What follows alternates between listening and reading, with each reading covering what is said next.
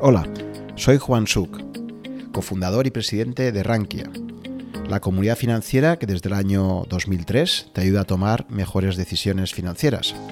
Y en este nuevo episodio precisamente tengo el placer de entrevistar a José María Díaz Vallejo, todo un personaje que empezó siendo un usuario de Rankia que invertía a título particular y que acabó siendo un gestor profesional en el fondo de renta variable Renta Markets Narval. En esta apasionante conversación, plena de humor y de esa cercanía a la que nos tiene acostumbrados Pepe, a todos aquellos que le seguimos desde hace tiempo, abordamos temas tan singulares como eh, cómo fue su paso de tener un blog en Rankia titulado Toros, Osos y Borricos, con el seudónimo de Rebuzner, a ser un gestor profesional que ha estado en diferentes gestoras tales como Aviva y Magallanes antes de recalar en su actual Renta Markets y abordar cuestiones como su fascinación por la historia militar, cómo descubrió el mundo financiero el día del ataque a las Torres Gemelas, cómo empezó en el mundo del análisis técnico para acabar evolucionando hacia la inversión en valor más ortodoxa y en los últimos dos, tres años acabar cuestionándola en algunos de sus postulados, su interés por la lógica paradójica y la teoría de las trampas, por qué considera que la volatilidad no es tu amiga o la tendencia existente hacia un capitalismo sin grandes necesidades de capital.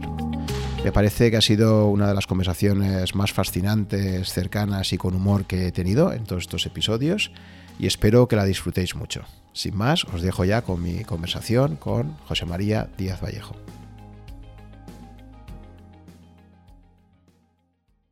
Hola Pepe, ¿qué tal? ¿Qué tal Juan? ¿Cómo estás? Oye, ¿cuánto tiempo ha pasado y qué lástima que, que, no nos hayamos podido ver en persona, porque la verdad es que tenía muchísimas ganas de, poder volver a coincidir después de tantísimos años sin, sin vernos. Sí, total, total. La verdad es que desde que cerré el blog ya han pasado, yo creo que 12 años. Así que es un, es un montón de tiempo, sí, sí. Sí, casi, casi. Sí, bueno, voy a empezar eh, comentando para nuestros oyentes eh, de que conozco a Pepe. Pepe se registró en Rankia, yo creo que debió ser a la altura del año 2006, más o menos, porque me aparece ahí en tu perfil pues que llevas ya 13 años eh, registrado en Rankia. Y además te registraste con el curioso nick de, de Sí. y, ese de Reboot, no sé si, si fue simultánea a, la creación de la cuenta, ya la creación del blog Toros, Osos y Borricos, que de ahí viene la, conexión, eh, o, fue posterior. No sé si me quieres comentar tú. Eh, ¿Recuerdas si fue primero te registraste y luego eh, creaste el blog o fue algo simultáneo? no, no, no, no, no, que va. El, blog lo tuve antes no sé si se llamaba Blogspot o algo así. Yo, para estas cosas de, de, informática soy un paquete, entonces puedo tener muchísima inexactitud en este tipo de datos, ¿vale? Pero lo tenía en un, pues el clásico portal, sería de Google, yo que sé, alguna aplicación de estas para hacer, para hacer blogs. Y mm, creo que fue, no sé si fue o Miguel Arias o Fernando, los que se pusieron en contacto conmigo para migrar el blog a Rankia. Entonces ya lo tenía, ya tenía montado el, nombre del blog y por supuesto el, nick este de Rebutner que, que vamos, me, ha valido más de una situación curiosa, porque en los encuentros con otros blogueros y tal, eh, claro, tener que decir, pues ahora soy Pepe, pero la gente se queda ahí con cara de, pues ni idea quién eres, tío. Eh, tener que decir, pues soy Rebuzner, pues siempre me generaba alguna, alguna carcajada. De aquella había uno que se llamaba Puta Bolsa, si mal no recuerdo, que nunca coincidí con él, pero siempre pensé, bueno, hay alguien que se pone más colorado que yo cuando dice, cuando dice el mío. pero sí, fue, fue, fue antes de Rankia. ¡Pum! A lo mejor unos meses antes de, de entrar en Rankia.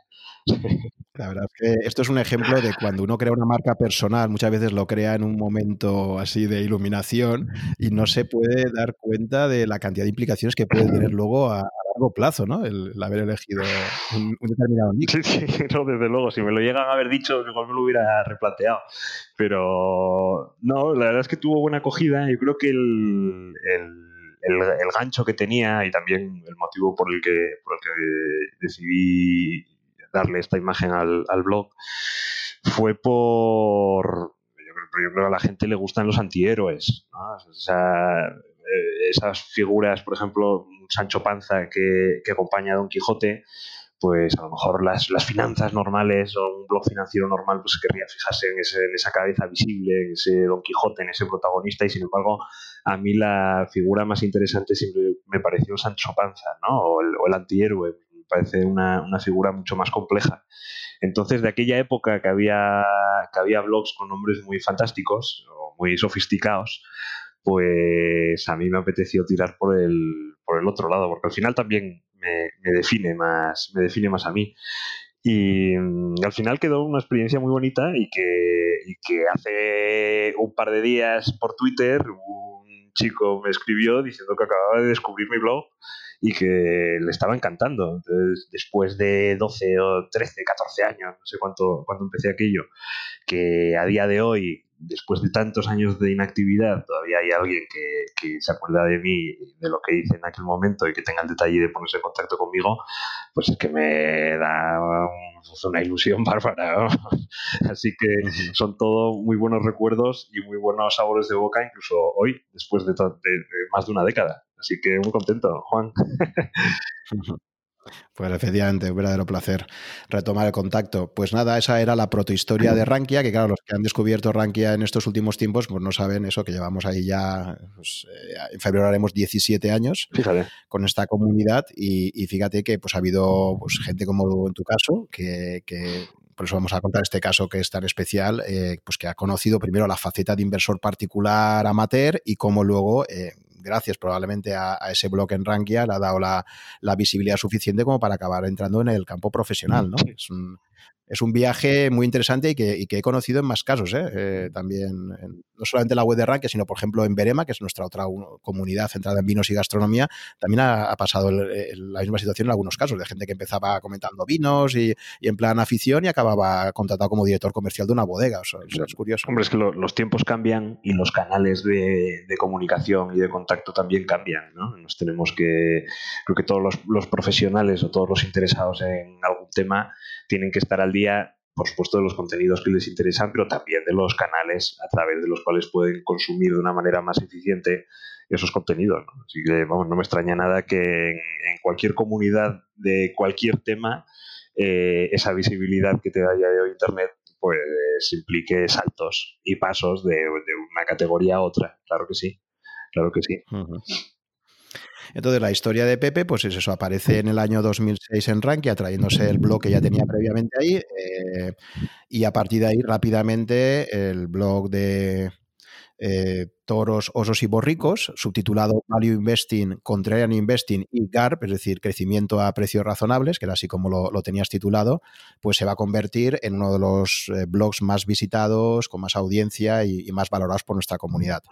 Eh, esto duró la historia de amor hasta el año 2008, cuando de repente, en el mes de abril de 2008, nos llega un post de blog que se titula Hasta pronto amigos, despedida y cierre de este blog.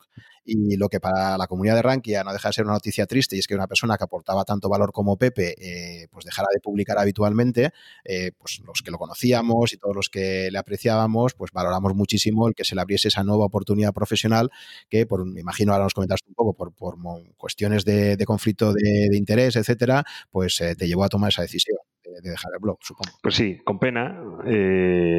Pero bueno, eh, también es verdad que cuando te, te incorporas al mercado el profesional y es un chico muy joven y no pues, podría tener mi, mi comunidad en, en, Rankia y mis conocidos en Rankia, mis amigos en Rankia, pero te pones en la piel de un, de un inversor, un director de inversiones de una empresa como Aviva, que vaya, una empresa con, eh, mucho tamaño, con muy estricta a la hora de la comunicación, con muchos reglamentos internos y tal, eh, también entiendo que es normal que digan, mira, este chaval, que mejor si tiene alguna idea buena, lo comentamos en petit comité de manera interna y que no escriba, no vaya a ser. ¿no? Entonces, luego al final vas cogiendo eh, seniority en el, en el campo profesional y a día de hoy pues no escribo más porque no tengo más tiempo.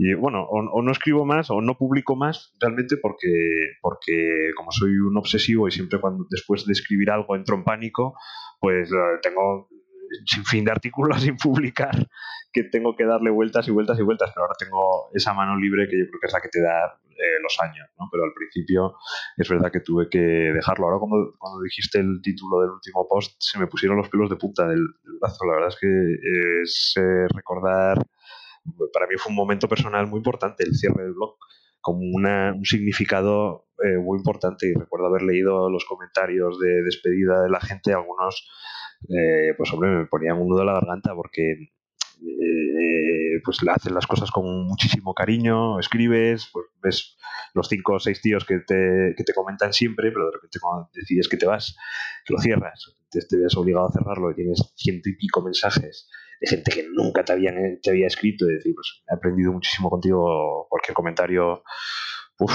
pues es de los, de los mejores recuerdos que tengo, la verdad. Por eso con, con Rankia siempre lo digo, yo cuando, cuando tengo cualquier cosa en Rankia siento que juego en casa y además todo el equipo conmigo siempre es súper cariñoso, vamos, qué buenos recuerdos, Juan.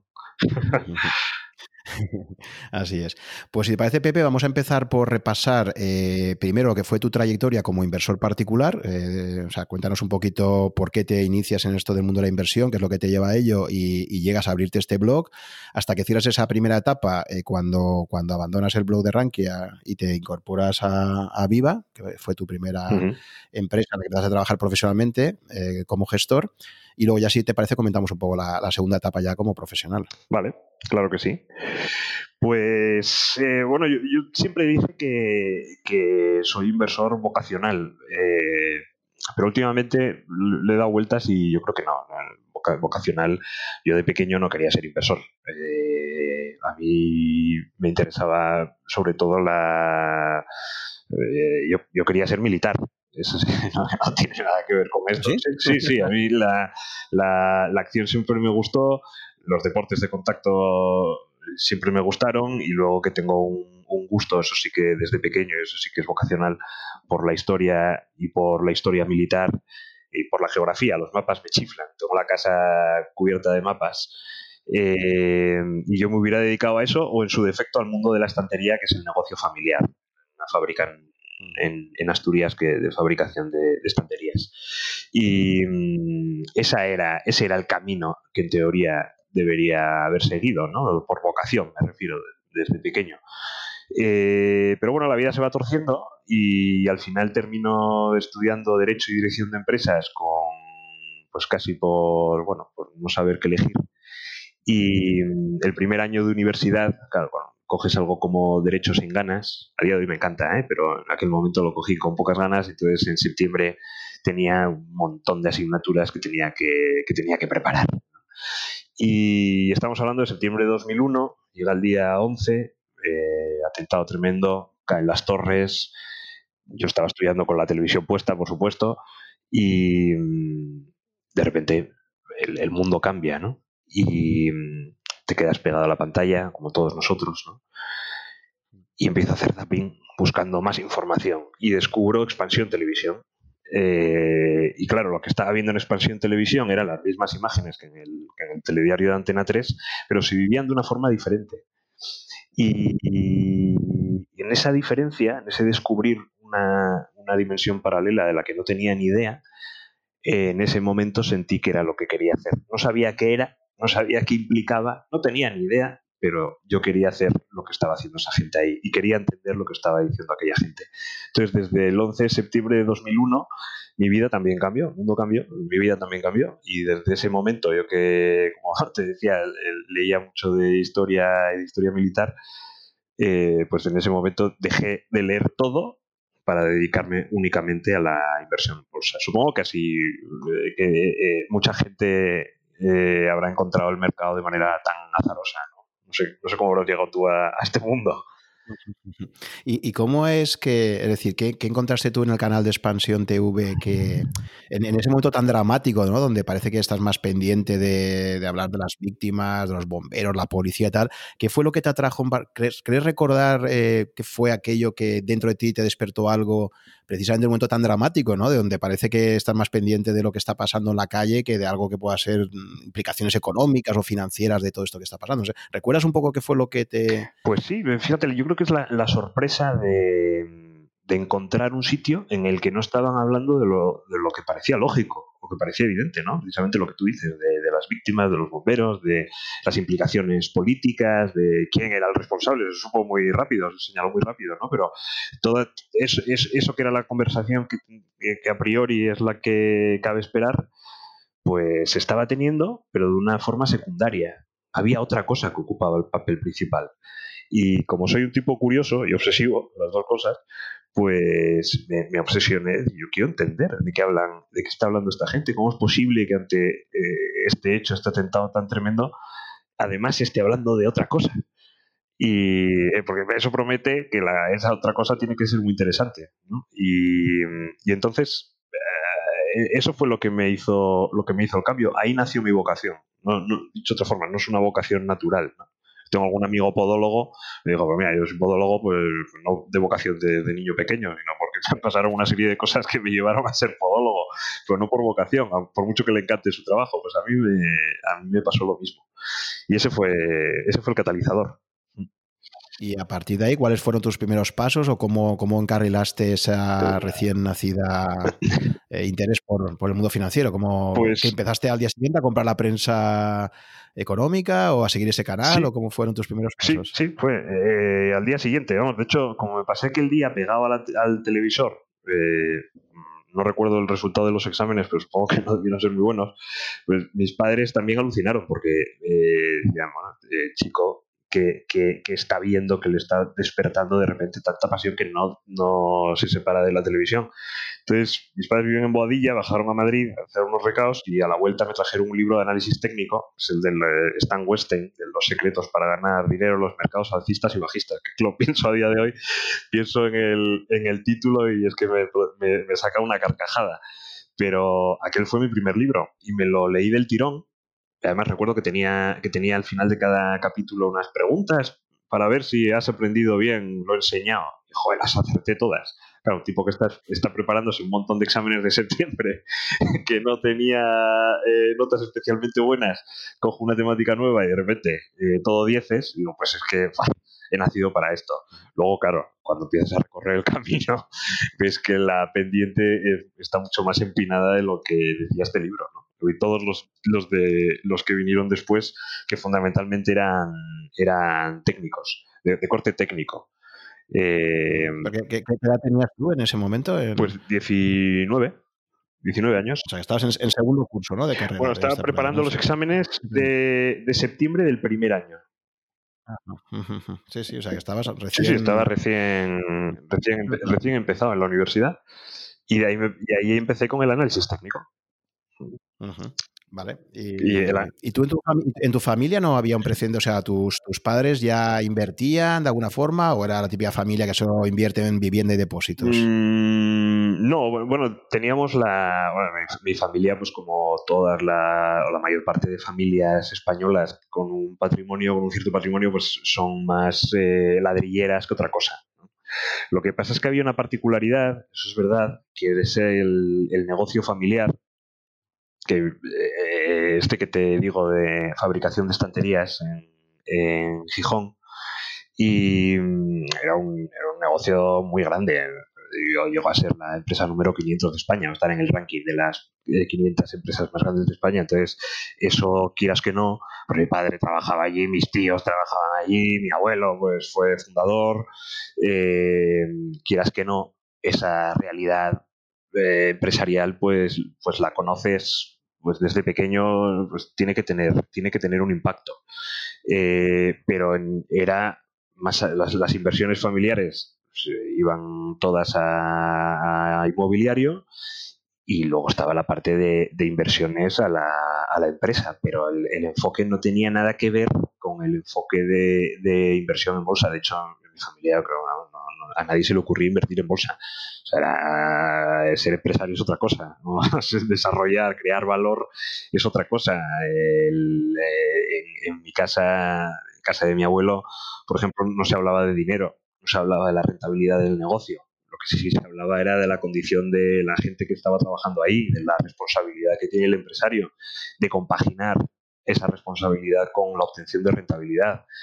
Eh, pero siempre ligada a una obligación o una responsabilidad que tiene el empresario. Entonces, no es el, concepto de enriquecerte porque compras abajo y vendes arriba, una cosa que está totalmente fuera del, razonamiento familiar, incluso con los pisos ¿eh? o con, la parte inmobiliaria. Eh, ahí sí que mi familia, casi desde la desamortización de Mendizábal, ha hecho comprar y mantener.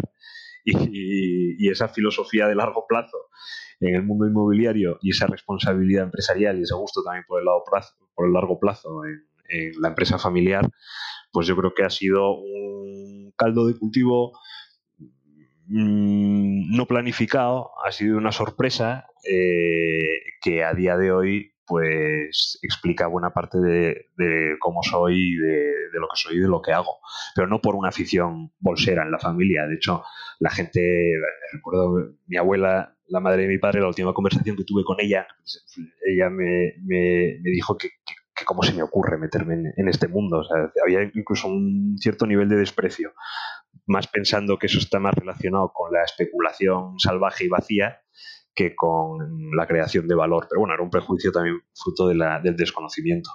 Ese es.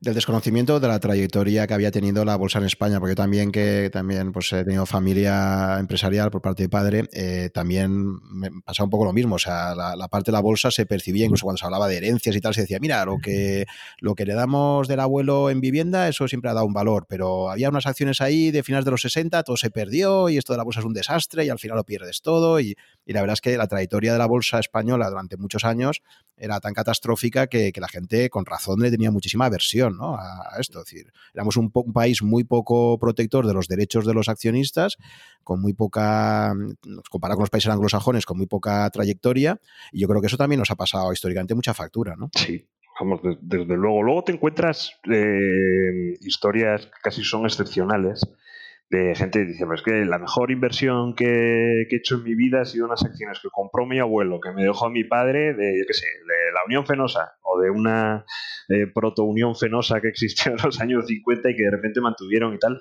pero es verdad que esa es la, esa es la excepción, ¿no? También para los inversores de largo plazo, creo que de ahí hay una, hay, hay una lección que tenemos que aprender. Y es que eh, no vale ser inversor de largo plazo de todo o de cualquier cosa. Si, eres inversor de largo plazo en una mala compañía, pues es muy mala, muy mala mezcla. Ahí tienes que ser, cuanto más corto sea el plazo, mejor. Y sin embargo, los que tuvieron la suerte de atinar con esas empresas excepcionales, que por definición son la excepción, y las mantuvieron en el largo plazo, pues, pues claro, 30 años después, literalmente es que estaban forrados, pero son la excepción. Sí, sí. Vale, pues entonces a partir de ese momento, 2001, tienes esa epifanía eh, y te empiezas introduciendo en el análisis técnico. Cuéntame cómo pasas de, empezar por esos dieces en, en el libro de, de Weinstein a, acabar eh, metiéndote en el mundo de la inversión en valor. Pues, pues, pues a leches, por no emplear otra palabra. Eh cuando, cuando empecé con esto del análisis técnico, que, eh, cuando, cuando escribía el blog era un, un, fanático contra el análisis técnico. ¿eh? A día de hoy les tengo a, mis compañeros y a la gente que he conocido que, que hace cosas chartistas o, o, cuantitativas, les tengo muchísimo más respeto porque me ha durado, básicamente. Eh, entonces empecé con, con, con esto del, del análisis técnico muy mal, haciendo todo lo que no se debía hacer. Eh, como digo, como soy un tipo bastante curioso y bastante obsesivo, pues leí análisis técnico de, muchísimas cosas, eh, cosas eh, aberrantes, yo sé, cosas exotéricas, con historias que si la luna, las mareas, no, tienen ni pies ni cabeza. y entonces me empecé a pegar unas leches con, con la cuenta de futuros, porque además yo tiré muy fuerte, yo operaba con futuros del DAX cuando empezaba y mi objetivo que era eh, duplicar el capital cada tres meses, fíjate qué pretensión, ¿eh? más de, niñato, yo lo pienso digo, es que eres de, bofetón. Pues el primer mes pues perdí la mitad. De hecho, creo que escribí, sí, sí, escribí un artículo en el blog que, se llamaba Lo que aprendí al arruinarme a los 20 años o algo así. Eh, y es que a los 20 años yo me arruiné utilizando el, análisis técnico. En aquel momento mi lectura fue que el método era incorrecto, eso es una tontería, que lo estaba utilizando totalmente mal. Te digo, pues si el método es, incorrecto, hay que cambiar de método. Y mm, ahí empecé a leer también por casualidad eh, un libro sobre Warren Buffett. No sé si era el de Buffettology, uno de estos, de, Warren Buffett. Y, de repente me hizo el, famoso click del value, ¿no? que tantos values hablan o hablamos del, del click. Eh, y dije, guau, esta es la, este, esta es la solución. Claro, esto tiene todo el sentido. Lo que no me daba cuenta, y eso supongo que la conversación luego nos llevará por ahí, eh, es que el, el click del value te lo hace cuando descubres porque estás leyendo un libro de propaganda del value. un libro de value hace propaganda del value o un libro de técnico hace propaganda del técnico. Entonces te pinta una realidad en la que todo encaja. Pues compra empresas buenas, pues eso suena bien. Bien dirigidas, pues eso suena bien. Que tengan un dividendo alto, pues suena bien. Que tengan un múltiplo bajo, pues que suena fenomenal, que esto es tirar a balón parado. Es imposible perder siguiendo este método, ¿no? Y mm, al final esa, esa juventud, ¿no? Tanto naif de decir he descubierto el santo grial, me empezó a llevar por ese camino y luego ya mi característica de tipo obsesivo ya hizo el resto. Ese, fue el salto. Y en la cartera además me empezó a ir mejor. En cartera, eh, lo que quedó de ella, eh, pues tuve la potra de invertir, pues ya estamos metiéndonos a finales de 2002, principios de 2003 empecé a meterlo en las, en las, peores compañías que encontraba en Estados Unidos, compañías pequeñas, chicharreras, desastre, malas compañías que cotizaban a múltiplos muy bajos. Y como ocurrió... O sea, que, empezaste haciendo lo que ahora se llama deep value. Empezaste ahí, ¿no? Comprando, comprando las colillas, ¿no? O sea, el, enfoque Graham ahí más, más heavy, ¿no? Sí, yo creo que no llegaba ni a deep value. O sea, directamente compraba porquerías. O sea, era, basura auténtica que no se podía ni, ni... Realmente no era una inversión. Era un chaval sin ni puñetera idea, con un pequeño capital y que se creía Warren Buffett. Entonces compraba pues lo que había caído un 99%, que tenía múltiplo bajo, lo compraba. Y lo bueno que tenía, la suerte que tuve, vaya, es que eh, diversifiqué la cartera muchísimo. Eran posiciones muy pequeñas, entonces el 30% de valores que me quebraban al año, pues no se notaba tanto. Y como había ahí un mercado alcista súper especulativo con todas estas porquerías, pues la que sobrevivía subía. Y entonces ahí me metí ahí después de eso sí que di el paso al deep value, pero antes digamos el, shit value es esto o algo peor. Eh, hombre, una, característica interesante es que te tiraste enseguida muy rápidamente, es decir, no, no pasaste un tiempo, digamos, solo leyendo e intentando hacer como una simulación de cartera, ¿qué pasaría si hubiera comprado esto? Sino que tú directamente tiraste a la piscina, ¿no? O sea, dijiste, yo, no, aparte de leer, empiezo a invertir ya, ¿no? sí, ahí eso fue, eso fue rápido. Sí, es verdad, eso, eso es cierto. Hmm. Pero también es porque mi, forma de ser, eh, a mí me gusta hacer, hacer cosas. Eh, entonces ya una, eh, lo bueno que tiene la bolsa, que yo creo que es una de las particularidades más atrayentes que tiene, es que en el momento en el que aprendes un concepto, pues ya lo puedes poner en práctica. O tú te crees, tienes la sensación de que ya lo puedes poner, lo puedes poner en práctica. Y eso fue lo que explicó la, el, paso a, la, a esa acción. Pero ya cuando tenía el blog, eh, ya no hacía ni deep value ni, comprar porquerías. Ya, ya, era otra historia. Estamos hablando de un 2005, un 2006. Y, ahí pues te tienes que plantear, eh, eh, no es normal que el 30% de tus empresas o el 40% de tus empresas quiebren. Yo me metí en fraudes contables, que ahora, como eso es una de mis aficiones, no meterme en fraudes contables, sino analizarlos, me metí en fraudes contables que hoy, voy, que hoy analizo para, profundizar precisamente en el análisis de la contabilidad y pienso, esta porquería la tuve yo. Y de algunas de ellas, como guardo lo que escribí en aquel momento de, tesis de inversión eh, de la compañía que sea que compraba, eh, en algunas de ellas ponía, con esta me voy a forrar. Y tres meses después quebraba. Entonces, eh, eso te tiene que provocar también una reflexión decir, oye, a ver, aquí evidentemente estás haciendo algo mal. ¿Qué es lo que estás haciendo mal? Me di cuenta que lo que estaba haciendo mal era la selección de compañías. No era, no era el método, no era tal, es que lo estaba aplicando en las compañías incorrectas. Y poco a poco empecé a comprar compañías mejores. Y así fue como llegué al blog. Esa fue la, etapa de llegada al blog.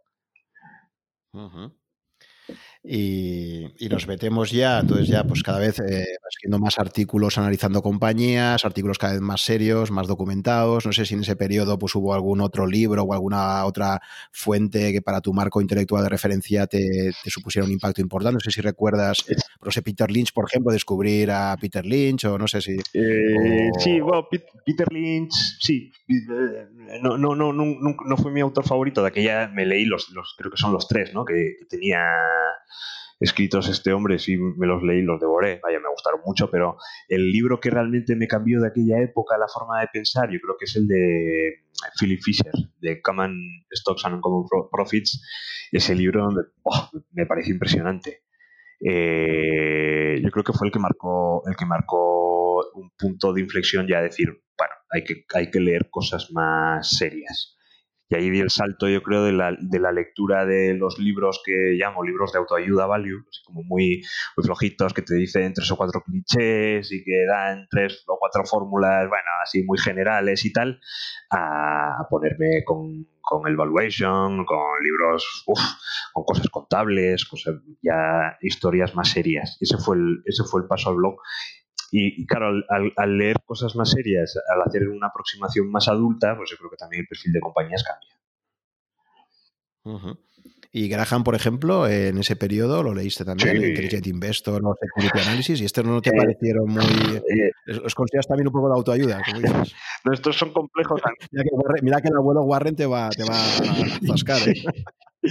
Eh, a mí es que Graham nunca me gustó me, mm, me, parecen aburridísimos. Los, el security analysis me parece insufrible.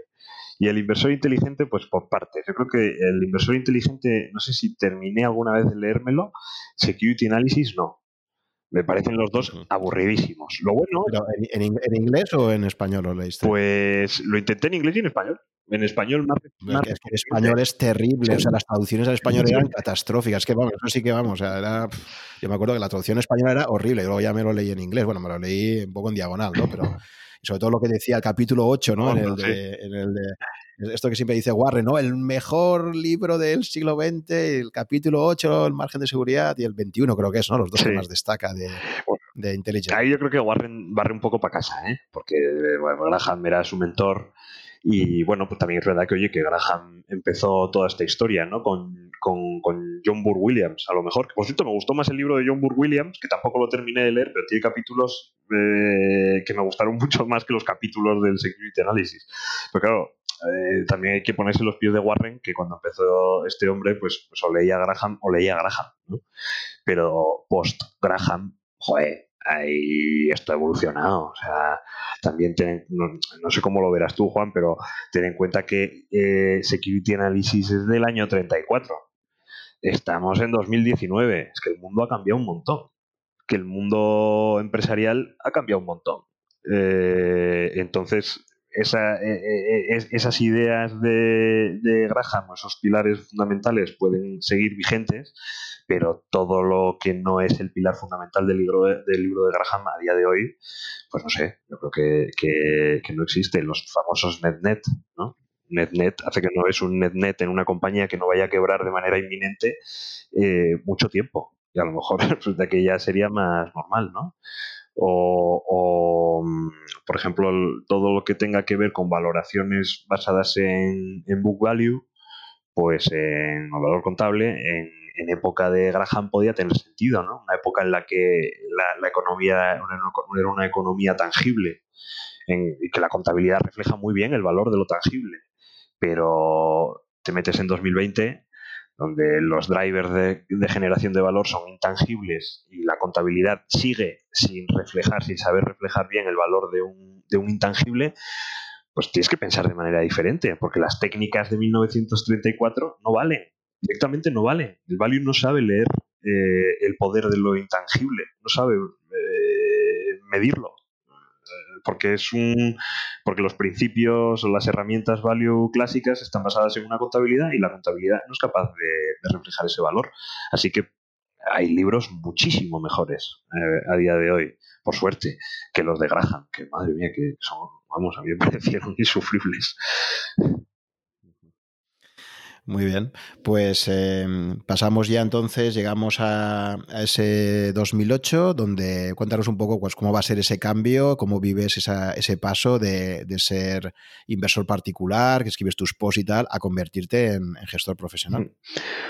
Eh, bueno, fue bastante casual y como casi todo en esta historia, eh, fue, me escribió en su momento una persona que leía el blog con la que tuve una relación epistolar bastante larga de aquella época, eh, pensando que yo era una persona que, pues, que tenía más de, pues, yo qué sé, 40 años, o que ya estaba yo ya más encauzado en la vida profesional. Y cuando le dije que tenía 20 y pocos, el tío me dijo que, que, si, me quería dedicar al, mundo de la inversión, pues que, que, era tonto, perdido. Macho, cámbiate la, cámbiate la foto, quita el burro y ponte tu cara que la gente pueda saber que eres un tipo joven, ¿no? Yo pensé, también guapo. Bueno, pues entonces puse, puse ahí mi foto pensando que me iba a llamar una mujer y me llamó un hombre. Eh, para preguntarme si, si, estaba trabajando en algún sitio, ¿no? Luego, pues, eh, fue mi jefe en Aviva y en Magallanes, Iván Martín. Y esa fue la entrada al, al mercado profesional, al mercado, al mercado laboral, de la mano de Iván entrando en Aviva. Eh, después me fui a vivir a Canadá. Después. Pero, pero, pero, Iván Martín todo te descubre por, por los posts que escribías en Ranking. Sí, sí, sí, sí, sí, exacto. O sea, vosotros, vamos, soy mi, mi representante de futbolistas, fuisteis vosotros. Así que, y fue, sí. O sea, fue Iván directamente, no sabía, que pensaba que había sido alguien del equipo suyo. No, no, pero no, no, no, Me, escribió, me escribió en un correo que lo tengo por ahí. Eh, me escribió un correo, a ver si podíamos quedar y tal. Eh, claro, Iván era también una isla dentro del, mundo del value de aquella, no estaba tan trillado como está ahora. Eh, Iván era una persona, vamos, un, tipo que hacía cosas raras, ¿sabes? De cómo que te lees las memorias, haces valoraciones, toda aquella no se estilaba tanto como ahora. Entonces, entiendo que entiendo que pues, pues que era un, rollo para él no poder hablar con, otro chalao que le gustara estos temas, entonces se dio a buscar por internet y, encontró mi, blog. Y... porque, claro, en aquella época, 2007, principios de 2008, valió en España, estaba Bestinver, ¿no? que estaban ahí Paco, Álvaro y Fernando, ya en aquella época, y, poca cosa más, ¿no? O sea... Sí, sí, sí, vamos, por lo menos que, que yo conociera, ¿eh? Iván, y, ya, yo me acuerdo una vez que estaba, cuando empecé a trabajar, en, un seminario de estos que, debió organizar el Banco Santander en un hotel en Madrid, que reunía muchas empresas, y coincidimos en el ascensor las tres personas del equipo de Bestinver, Iván y yo. Y, pensé, joder, como esto se caiga, eh, España se queda sin value. Hoy, hoy no, no, por suerte, ya hay muchos más, pero de aquella eran habas contadas. Entonces, bueno, pues ahí empezamos, eh, quedé con él, fui a Viva, quedé, quedé, con él, una reunión, todo estupendo. Eh, y luego lo que son las cosas, porque él eh, me dijo, bueno, ¿te apetece ponerte aquí a trabajar? Y le dije, pues mira, no. Porque yo tenía pensado irme, irme fuera de España y me fui de la oficina, bueno, pues nada, pues chico, ¿qué le vamos a hacer? Fui de la oficina, hablé con mi padre, le dije, no, me hicieron una oferta, pero bueno, a mí me apetece irme a Estados Unidos. Y me dijo, mira, tío, tienes ya de ponerte a trabajar, te han ofrecido un buen trabajo, tú lo que quieres es que papá te pague un año en Estados Unidos, pues o te pones a trabajar o no te vas. Y entonces cogí el teléfono y ahí me iba y le digo, oye, soy el idiota de Artias, que, que, que si todavía tienes sitio para mí, pues que diría que sí. Y tuve una segunda reunión con con Alfonso Benito, que hoy está en Dunas Capital, y con José Caturla, que está en Landbank, que era el, el, gran jefe de Aviva, la persona que montó aquella barbaridad de empresa. No, yo no sé cómo de José Caturla no se habla más, pero montó un empresón súper rentable que atrajo muchísimo talento y hablando con él, pues a los tres minutos me dijo, bueno, ¿qué te quedas? No, no, y yo dije, sí, sí, sí, sí. Y, y, entonces, bueno, pues ahí tuve que dejar de escribir en Rankia, para mi pesar, pero empezó la, mi época profesional, que es que ha sido, vamos, una suerte. Yo me considero un privilegiado con en mi carrera profesional, un verdadero privilegiado, sí. Y, empiezas yéndote a Canadá eh, en, esa, en esa trayectoria profesional. Sí, sí, porque el, bueno, estuve en Aviva un par de años, eh, ahí estalló la crisis, claro, un momento muy complicado. Eso te iba a decir, claro, porque tú de este post lo publicas en abril 2008 y ¿cuándo entraste en Aviva? Bueno, pues en abril, en abril 2008. En abril. O sea, es que claro, justo vas a entrar antes de la hecatombe de septiembre de 2008. Exacto. O sea, llegas, llegas a, vamos, cuéntanos cómo fue eso, porque ser tremendo. O sea, yo siempre pregunto a la gente, oye, los que estabais en el mercado profesionalmente, eh, septiembre, octubre, noviembre, diciembre de 2008, ¿cómo vivisteis aquello? Pues, hombre, yo, eh, claro, la entrada en el mercado laboral, pues siempre al principio estás muy verde, ¿no? Y, la verdad es que te enteras de pocas cosas. Si además ocurre el, el apocalipsis en tu sector, pues ya tu, tu estado mental es, uf, es muy duro, ¿no? Yo recuerdo la acción de Aviva que caía y caía y caía y digo, madre mía, pues me he puesto a trabajar y, iba a cerrar la empresa en tres meses a este ritmo.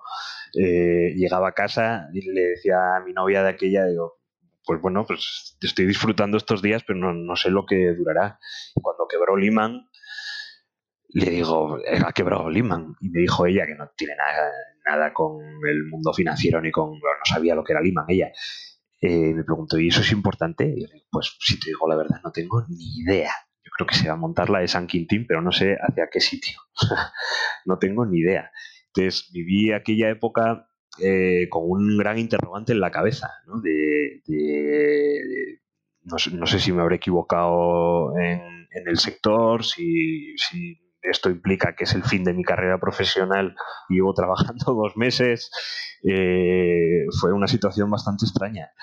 Eh, pero me salvó, ¿eh? Fíjate, porque eh, cuando empezó la crisis, antes de que quebrara Lima, que yo ya tenía una cartera familiar más grande con la que empecé, y mi intención era invertir pues, en aquellos valores que se ajustaban perfectamente a las características del value. empresas muy asentadas, con buena reputación, o, desde fuera, ¿no? con buena reputación, con unos directivos que con un gran efecto halo te daba la sensación que tenían que ser buenísimos, son presidentes de bancos en Estados Unidos, pero estos tíos tienen que ser la leche, que pagan dividendos enormes, que están en múltiplos bajísimos, un pesimismo brutal. Yo le decía a mis padres, pues que todo el dinero hay que meterlo en bancos americanos. Y por la incorporación al mercado laboral que me llevó a invertir en, los fondos de, Aviva de aquella, eh, me salvó de, un, de una quiebra personal total a, nivel bursátil, ¿no? me salvó de una, de una, quiebra total. Entonces, esa fue eh, mi, gran, mi gran lección aprendida de aquellos años, de un error no cometido, pero, pero era un grave error. Invertir siguiendo el libro a rajatabla que te lleva directamente al, fracaso. Y eso fue también una de las, de las enseñanzas que, que me hicieron mis compañeros de Aviva, que todos conocemos a Iván, no, vamos, no, hay, no, hay, que explicar nada de su currículum ni de su trayectoria, pero ojo que también estaba allí Pablo Cano, que, ahora tiene su propio proyecto en Valencia con Nao Sostenible. También estaba Leticia Santaolalla, que ahora está en el Banco Santander, eh, una gestora que no llena titulares, pero que tiene unas rentabilidades y además en compañías de calidad, compañías muy buenas, con estilo muy concreto y, entre todos, bueno, la gente de renta fija que ahora están Dunas, Alfonso o Lecube, entre todos me fueron formando, ¿no? Y, fui viendo que entre la, realidad y lo que decía el libro hay un universo de, diferencia. Entonces, esa fue la gran, la gran experiencia de aquella, de aquella época. Pero como ves, el significado real de la crisis lo entendí después de la crisis, no, no durante.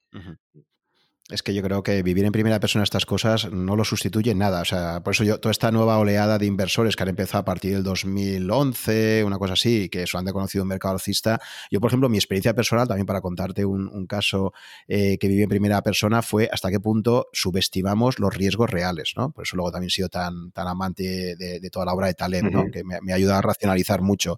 En particular, a mí me habían vendido como unos 12 años antes un seguro de vida y me lo había vendido a Lico, ¿no? una gente de Alico. ¿Y tú sabes cómo lo vendían? Llegaban, te enseñaban una foto de un edificio tremendo en Nueva York y decían, mira, Alico pertenece al grupo AIG, triple A. somos la empresa de seguros más grande del mundo. El rating máximo, 2006, esto, todo contado. Así que, claro, si vas a hacer un seguro de vida con, o sea, el típico seguro de vida que si te llegas a la jubilación lo cobras y si te mueres por el camino, pues lo cobran tus herederos. Bueno, pues si vas a invertir a 30 años, 35, qué mejor que una compañía con nuestra solvencia, con no sé cuánto, no sé quintos, ¿vale?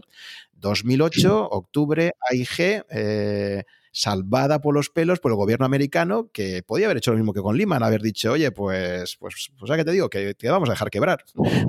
Entonces, ahí me di cuenta, o sea, dije, literalmente, el gobierno norteamericano, en el caso de AIG, ha intervenido y ha salvado algo que en, su caso podría haberme llevado a perder directamente todo lo que yo tenía eh, ahí ahorradito durante 12 años en Alico, ¿no? Y es cuando te das cuenta, muy primera persona, como todo ese argumentario 12 años antes de que esta compañía es súper sólida, de que esto, fíjate que a 30 años tal, te das cuenta que todo se te puede derrumbar. Eh, eh, pero así, o sea, y, lo vives de muy cerca, porque es tu dinero ahorrado y eso, vamos, eso te lo, lees en un libro, pero no lo vives igual. totalmente, claro, totalmente. De hecho, fíjate que todo ese argumentario, que es que lo sigo oyendo, eh, vamos, no diariamente, pero, pero con mucha frecuencia, de, eh, pues sí, vamos a comprar, imagínate, algún cliente o algún amigo mío que dice, pues tengo acciones del banco que sea hoy, ¿eh? 2019, acciones del banco que sea. dice, esto malo será que quiebre, ¿no? Si, quiebra, apaga y vámonos. Cada vez que digo apaga y vámonos, apago y me voy. Porque no, no, ese argumentario es peligrosísimo. O si esto quiebra, lo último que te vas a preocupar es de tu dinero.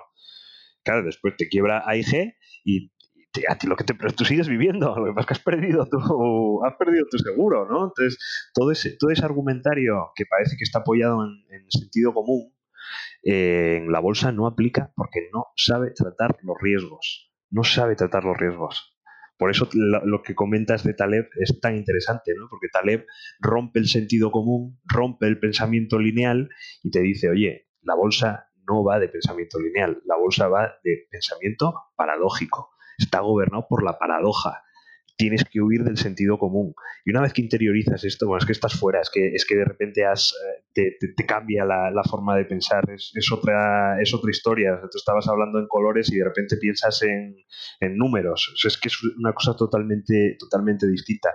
Pero eso no lo interiorizas a menos que sientas el miedo, ¿verdad? En primera persona.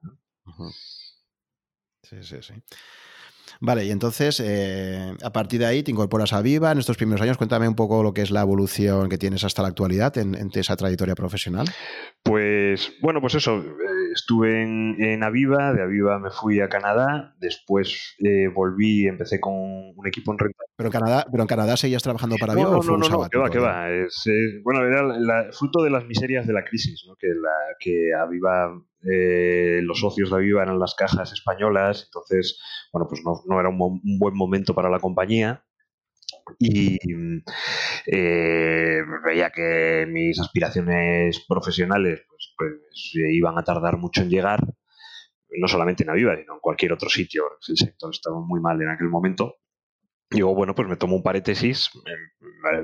tuve, tenía la novia, pero ya no era mi novia, entonces en ese momento de ruptura, pues dije, pues mira, qué mejor, qué mejor ocasión para ahora sí eh, cruzar el charco y, ver otras cosas. Entonces me fui a Canadá, pero más por, mejorar el nivel de inglés, que siempre lo tuve pendiente, y por ver sitios distintos.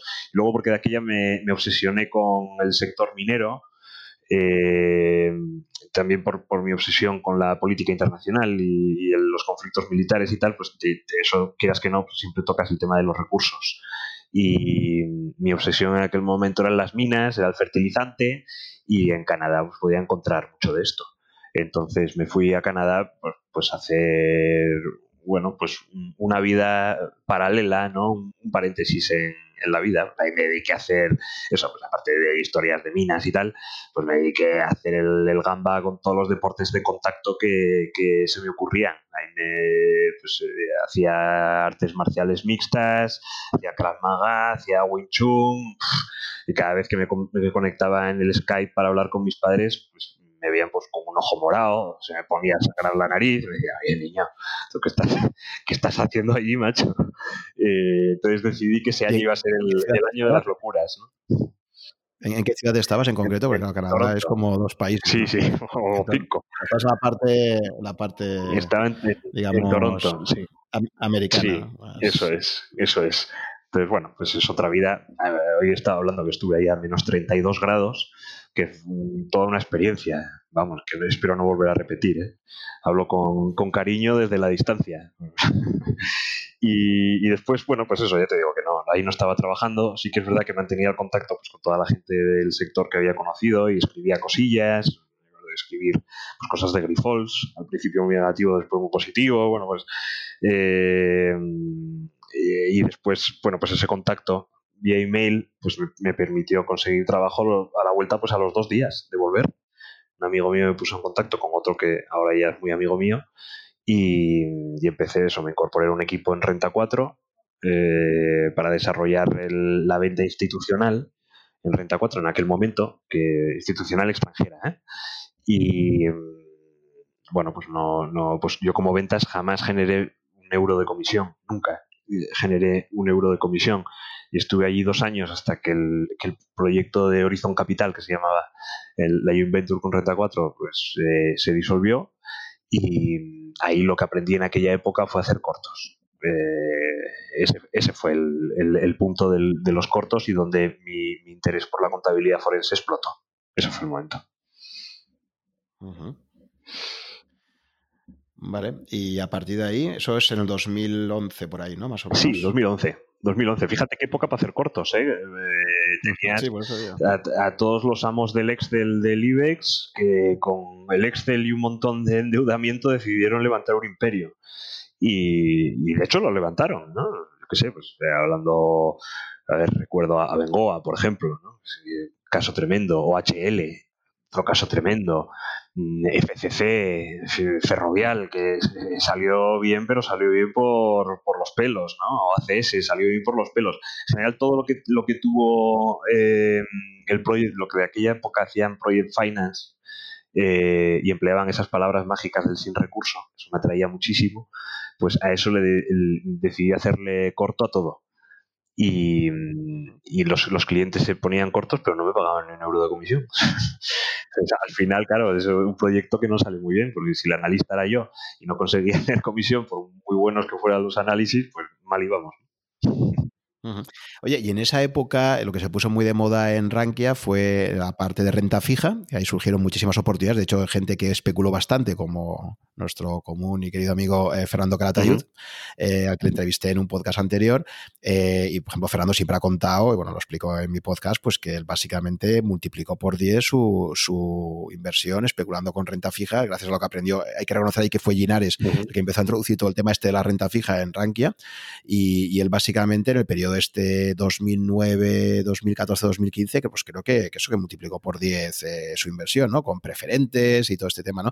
Eh, a ti toda la parte esta de renta fija, cuando parecía que eh, el bono español, bono soberano español, se iba todo al desastre, pagando un 7%, ¿no? Con el bono a 10 años, en el, en el año 2011, principios del 2012, todo esto, toda esa parte de renta fija, ¿te llegó a algún momento a interesar? ¿O tú siempre tuviste claro que lo tuyo era las acciones? No, no, yo, yo tenía claro que lo mío era las acciones. También es que era un buen momento para comprar acciones. Estaban, es que había cosas buenas que estaban destrozadas. Entonces, como yo siempre me había formado en, en esto, conocía las compañías y tal, pues ¿para qué me voy a ir a otro, a otro tipo de activo? Craso error. Ojo, sea, porque al final nos casamos, es que a día, a día de hoy que ya me dedico a romper, cada vez que encuentro un dogma en mi cabeza intento romperlo, pero en aquel momento no, era más joven y cada vez que veía un dogma me aferraba a él, ¿no? Y decía, pues yo soy especialista en, en acciones, lo mío son las acciones. Bueno, no puede ser, o sea, si te dedicas a invertir, tienes que tener unas miras muchísimo más amplias. Así que bien por Fernando, yo por 10 no multipliqué. Así que fíjate, ¿no? Lo que que Fernando es un poco kamikaze. bueno, pero, para, multiplicar por 10, un poco hay que ser kamikaze, ¿no? Entonces hay gente que tiene esos bemoles, ¿no? Y hay otros que no. Y hay gente que busca, también es verdad que hay gente que busca multiplicar por 10 y hay otros que, no buscan multiplicar por 10, ¿no? Entonces tampoco hace falta ser tan kamikaze, pero desde luego para serlo necesitas eh, cash y agallas, ¿no? Así que bien por Fernando, me alegro muchísimo. Sí, ahí sí que él hizo ese viaje hacia la renta fija y bueno, explotó esas oportunidades y la verdad es que tuvimos un foro de preferentes que yo recuerdo que en aquella época era la bomba, o sea, era entre, por un lado estaban los afectados y por otro lado estaban pues toda la gente que empezaba a meter ahí los easing de, de, los bonos y cómo veis este bono y me he leído la documentación, una cosa tremenda. O sea, ahí sí que fue como de repente una comunidad eh, se mete en un mercado que tradicionalmente solo estaba reservado para los clientes institucionales. De hecho, si recuerdas, pues, eh, por ejemplo, Ginares eh, todo el rato estaba criticando el tema del mercado AYAF y, y cómo estaba restringido para el pequeño inversor y todo esto. Y bueno, creo que contribuir bastante ahí también para hacer más transparente este mercado, ¿no? Que efectivamente, pues en aquella época la renta fija era pues como algo solo para, pues eso, ¿no? Para inversores grandes y que el, pequeño inversor no ni se lo planteaba.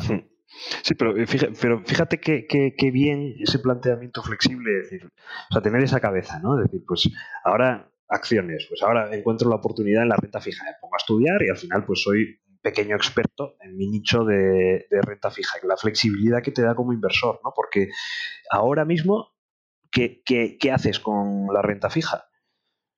Si te dedicas, si tú eres un tío únicamente de renta fija, ahora lo tienes muy complicado, ¿no? Sin embargo, si es un inversor con ese planteamiento flexible, pues mira, aquí este mercado está muy jugado, pero las acciones encuentro tal, o yo qué sé, alguien que diga, pues yo sé de criptodivisas, tengo ni idea de criptodivisas, ¿no? pero alguien que tenga esa flexibilidad, pues a lo mejor hay valor, no tengo ni idea, ¿no? Pero es, qué importante es esa capacidad de cambiar ese chip si te dedicas a este negocio, no sé cómo lo ves. Sí, la verdad es que hay un artículo de Bill Gross de 2013 eh, que se titula El hombre, el hombre del espejo. No sé si lo, has, si lo has leído. A mí este artículo me lo pasó Enrique Gallego eh, y lo comentó en el, en el, podcast introductorio que hicimos. Y la verdad es que es, magistral porque ahí eh, hace un rarísimo ejercicio de autocrítica Bill Gross, que para los que no lo conozcan, pues ha sido probablemente, ¿no? Yo creo que el inversor en renta fija más famoso a través de Pinco.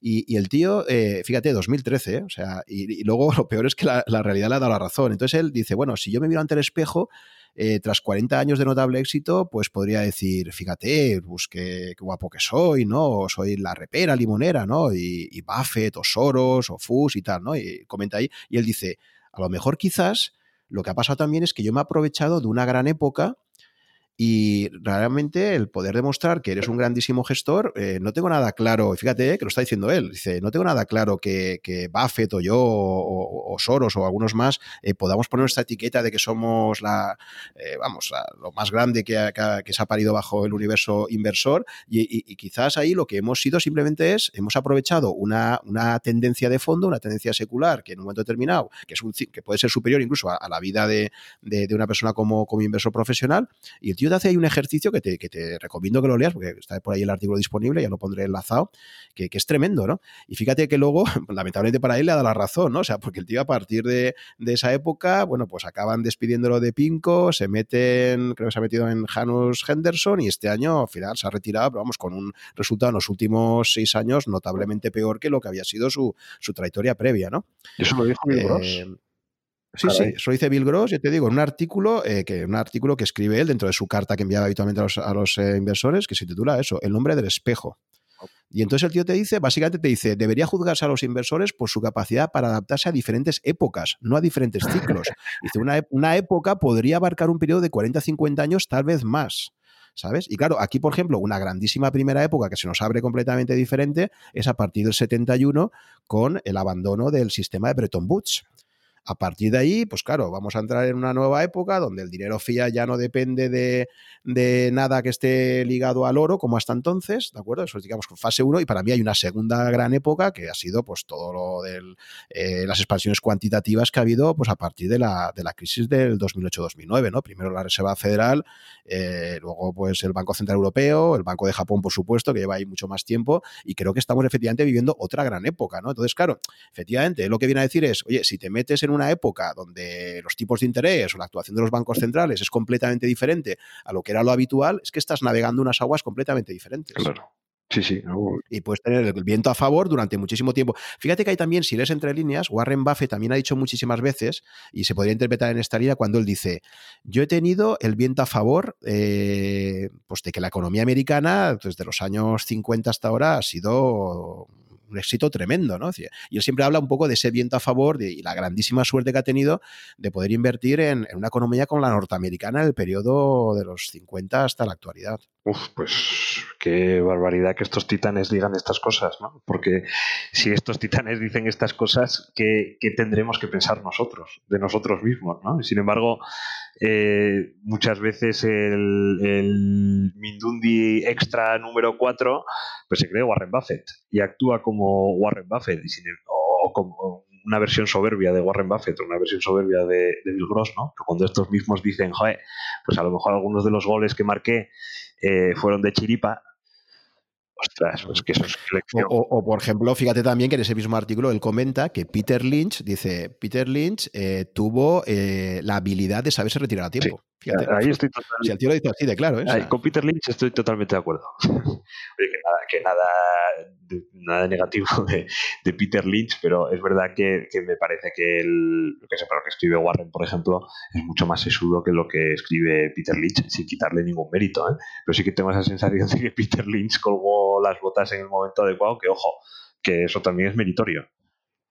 Saber retirarse a tiempo siempre ha sido meritorio. Hombre. retirarse ahí cuando estás arriba, eso es importante. Hombre, qué complicado es, ¿no? Eso lo saben los, los, analistas técnicos, lo tienen mucho más interiorizado que los fundamentales cuando dicen que eso de que cuando llega el momento de vender no vas a querer vender y cuando llega el momento de comprar no vas a querer comprar. O sea, siempre en la parte de arriba de la ola no le da el botón de apagar nadie. Y, y Peter Lynch lo hizo qué gran mérito también.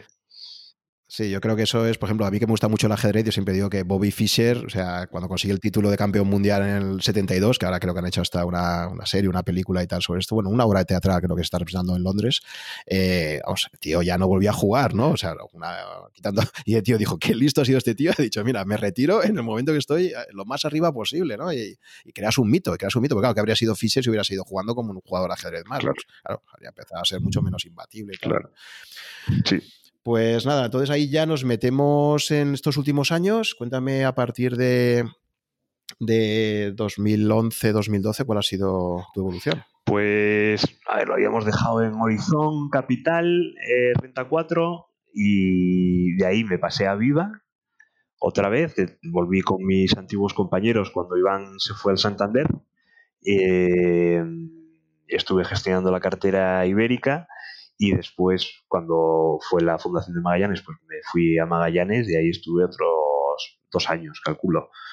Y después eh, eh, empecé en, Renta Markets con el proyecto actual. Yo creo que esa es, esa es la, la, línea del tiempo de mi carrera profesional, eh, ha sido esta. Sí, la verdad es que ese cambio eh, para la, gente de Rankia, foros y tal, quizás una de las grandes preguntas que todo el mundo se planteó en su momento fue pues cuando abandonas Magallanes, eh, que fue una salida así quizás pues un poco, no, se explicó demasiado, ¿no? La salida, no sabía si se había sido por algún tipo de conflicto personal o por otras historias y tal, y ahí se creó como la gran incógnita, ¿no? Oye, ¿por qué Pepe se ha ido de Magallanes y tal? bueno, siempre, siempre hay... Eh, polémicas y rumores y comentarios con salidas o con, este tema profesional. Es que en los últimos 3, 4 años ha habido eh, comentarios de todo tipo, ¿no? O movimientos de todo tipo. Eh, también hay que entender que de puertas hacia afuera un anuncio por definición sorprende. de puertas hacia adentro, no, es que muy precipitado. Precipitado no, precipitado cuando lo lees te enteras ahí en ese momento, pero de puertas hacia adentro no, ¿no? En un momento, pues como, como comentaba antes, de la primera marcha viva, que, que cambios en la vida personal, yo siempre he pensado que la, que la vida profesional se tiene que amoldar a la vida personal y no al revés. Entonces, cuando se producen cambios en, gordos en la vida personal, pues bueno, pues merece una reflexión respecto a la vida profesional también, ¿no? Y también eh, coincide en el tiempo con, que me voy desmarcando de esa línea value pura, que sí que es verdad que me había acompañado en toda la carrera profesional y que, pues, yo creo que desde 2015 pues empecé a hacer algunos planteamientos, algunas preguntas que decía, joder, es que esto el value falla en algunos puntos. Eh, hay que repensar algunos puntos del, del, value. Entonces, eso también me lleva a querer desarrollar mi proyecto, ¿no? querer desarrollar pues, mis propias ideas y también con la suerte de que eh, mis compañeros y mis jefes de Renta Markets eh, trabajaron en el equipo de la mesa de al lado cuando yo estaba en Renta 4. Entonces les conozco desde hace 10 años, ¿no? Y de hecho, fíjate que con el que hoy es mi jefe, amigo mío de, mucho tiempo, Ignacio Fuertes, es el director de inversiones en, Renta Markets, cuando coincidimos en Renta 4, él estaba hablando de Walmart, que Walmart parecía una compañía que tenía muchas cosas muy buenas, y me dijo, joder, pues conozco un blog de un zumbao que se, que se conoce Walmart de la leche, tal, espera, vente, vente, vente, a su ordenador y se pone a teclear en Google torosos y borricos. digo, macho, ¿estás de coña? Y me dice, no, no, digo, que este zumbao soy yo. Eh, entonces, eh, de repente se me abrió la posibilidad de, desarrollar un proyecto muy especial, además muy distinto con, mis compañeros y eso, unido a que algunos problemas de salud con mis padres y un hijo que, que venía que ahí lo tengo esperando en casa, pues bueno, ¿por qué no? no? Nueva etapa vital, nueva etapa profesional.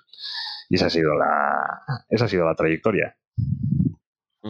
Pues cuéntame un poco más esas, eh, esas diferencias que tú vas viendo, porque ya no te sientes un value puro, cuál va a ser esa evolución intelectual tuya que te va a llevar a, empezar a gestionar quizás de una forma un tanto diferente a lo que sería la gestión como la de Magallanes, por ejemplo, ¿no?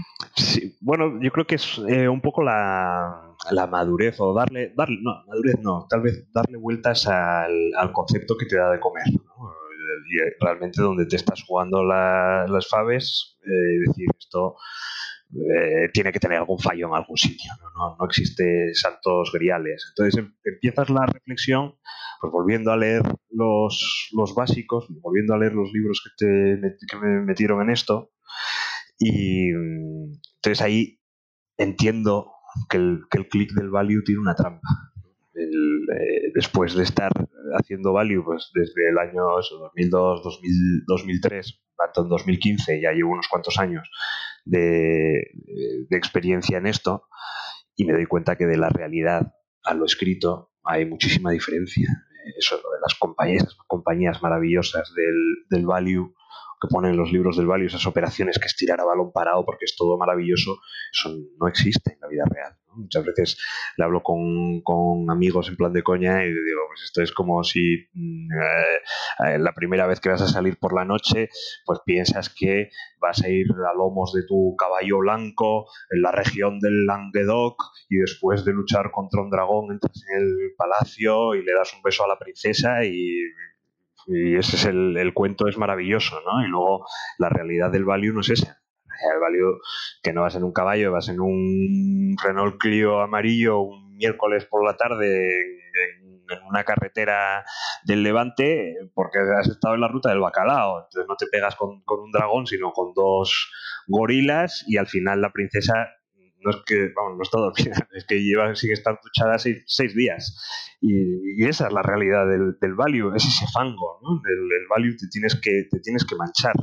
y los libros del value están muy limpios. Entonces, eso me empezó a generar ya alguna, alguna desconfianza. Eh, y también viendo que, caray, compras acciones, fíjate lo que decíamos antes, ¿no? De los bancos americanos, casi de, libro, en esa lectura superficial del value, eh, son, eran compras de libro. Quebraron, quebraron, vamos, los inversores lo perdieron todo, ¿no? En, en, esos, en esos bancos. Entonces, el libro no funciona. Compras compañías cíclicas con un PER alto, porque claro, hay que comprarlas cuando el PER está alto y es que me cae un 40%, un 50% después de haber comprado. Y el value te dice, no, no te preocupes, buenas noticias, compra más. Si no, tengo más dinero, no puedo comprar más. Eh, bueno, pues tú espera que al final el valor aflora. Y, la sensación que tenía, muchas de ellas, pues sí, después recuperaban, pero la sensación que, me genera estas, estas cosas es pues la, típica que me genera un permaver. Alguien que un, siempre bajista, ¿no? de estos que siempre, inversores siempre hay uno, que, dice que el, apocalipsis es inminente y van pasando los años y no llega, no llega, no llega, hasta que de repente llega y te dice, ¿ves? Tenías razón, llegó. tío, pues a lo mejor no, no es porque esto, es, esto, es, potra, macho, que esto es potra, no está cayendo por lo que tú decías. Y cuando le das la vuelta y ves que compañías que has comprado, que están baratas, te caen un 60% y luego recuperan, pues te tienes que plantear, oye, pues a lo mejor no recuperan, recuperan por otra cosa. Y está siendo comprada por inversores que atinaron muchísimo más que yo y que se lo han comprado un 60% más abajo por algún motivo que yo desconozco. Entonces, eso es una, eso es una gran duda que me hace plantear, sobre todo, mi mayor cuestión con el value, mi mayor eh, duda con el value es la parte de la gestión de riesgos. Es, ahí es donde el value hace, hace aguas por todos lados. El value no está preparado para gestionar, para gestionar riesgos.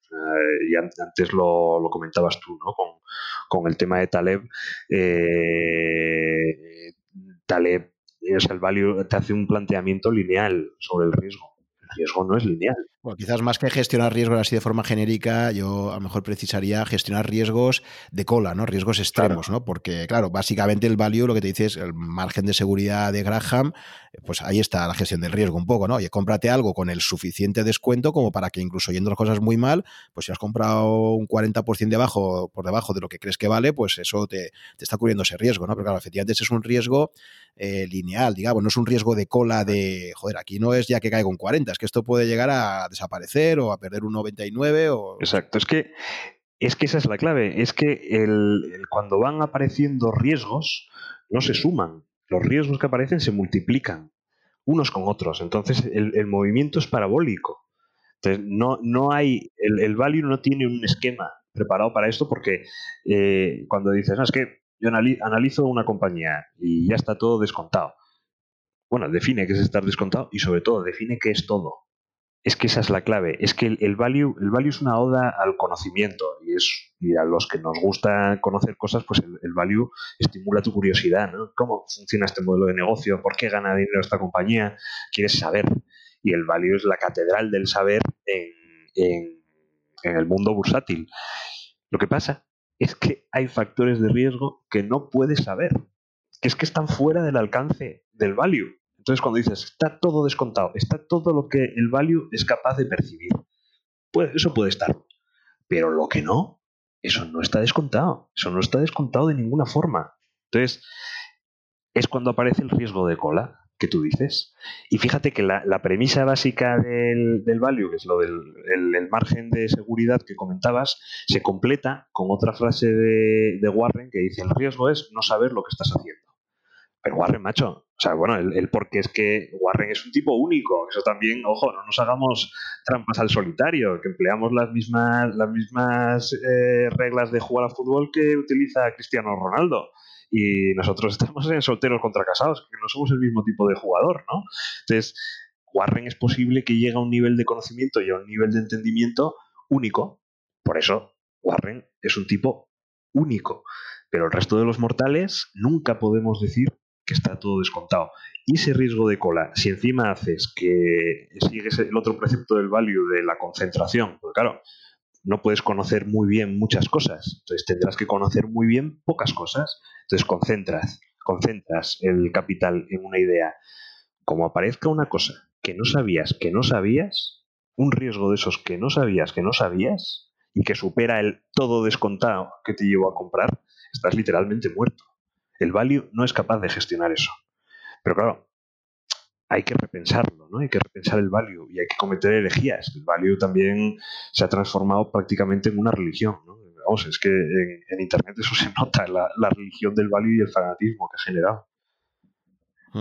Fíjate que Warren Buffett y Charlie Munger, que son un poco muchas veces puestos pues, como los ejemplos máximos de value y, que efectivamente por, por longevidad, porque claro, hay, una gráfica muy, muy bonita que es la que te relaciona la rentabilidad media obtenida con la cantidad de años, ¿no? Y claro, aquí la clave siempre es la persistencia, ¿no? Tú puedes ser muy, muy bueno o tener resultados aparentemente muy buenos durante un periodo de tiempo relativamente corto, ¿no? Pero claro, lo que ha conseguido Versailles Hathaway durante 52 años, pues es que es espectacular, ¿no? Sobre todo por, por esa persistencia en el tiempo. ¿No? Eh, pero fíjate que precisamente, claro, Warren Buffett, que siempre se pone como, como el icono de, del value, eh, para mí hay dos características suyas que lo diferencian. Primero, eh, Warren Buffett esencialmente es un comprador de empresas, o sea, él, no gestiona un fondo de inversión, ¿no? él, gestiona una holding empresarial que esencialmente lo que quiere es comprar empresas y puede ser al 100%. Y, y a partir de ahí yo creo que hay una, hay una, una interacción, es decir, en el momento en que, en que alguien, un, empresario, pasa a formar parte del holding Versailles Hathaway, yo creo que de alguna forma también se impregna de, algo, y que allí hay como una codeterminación, no es, eh, o sea, creo que el nivel de activismo de, típico gestor de fondos de inversión, value, no tiene nada que ver con, el tipo de interacción que puede tener eh, Buffett y Manger con las eh, compañías que adquieren, ¿no? que esencialmente su portfolio está compuesto por compañías que han comprado de forma total, ¿no? quitando algunos, algunas excepciones, ¿no? Tipo Coca-Cola o Gillette y tal.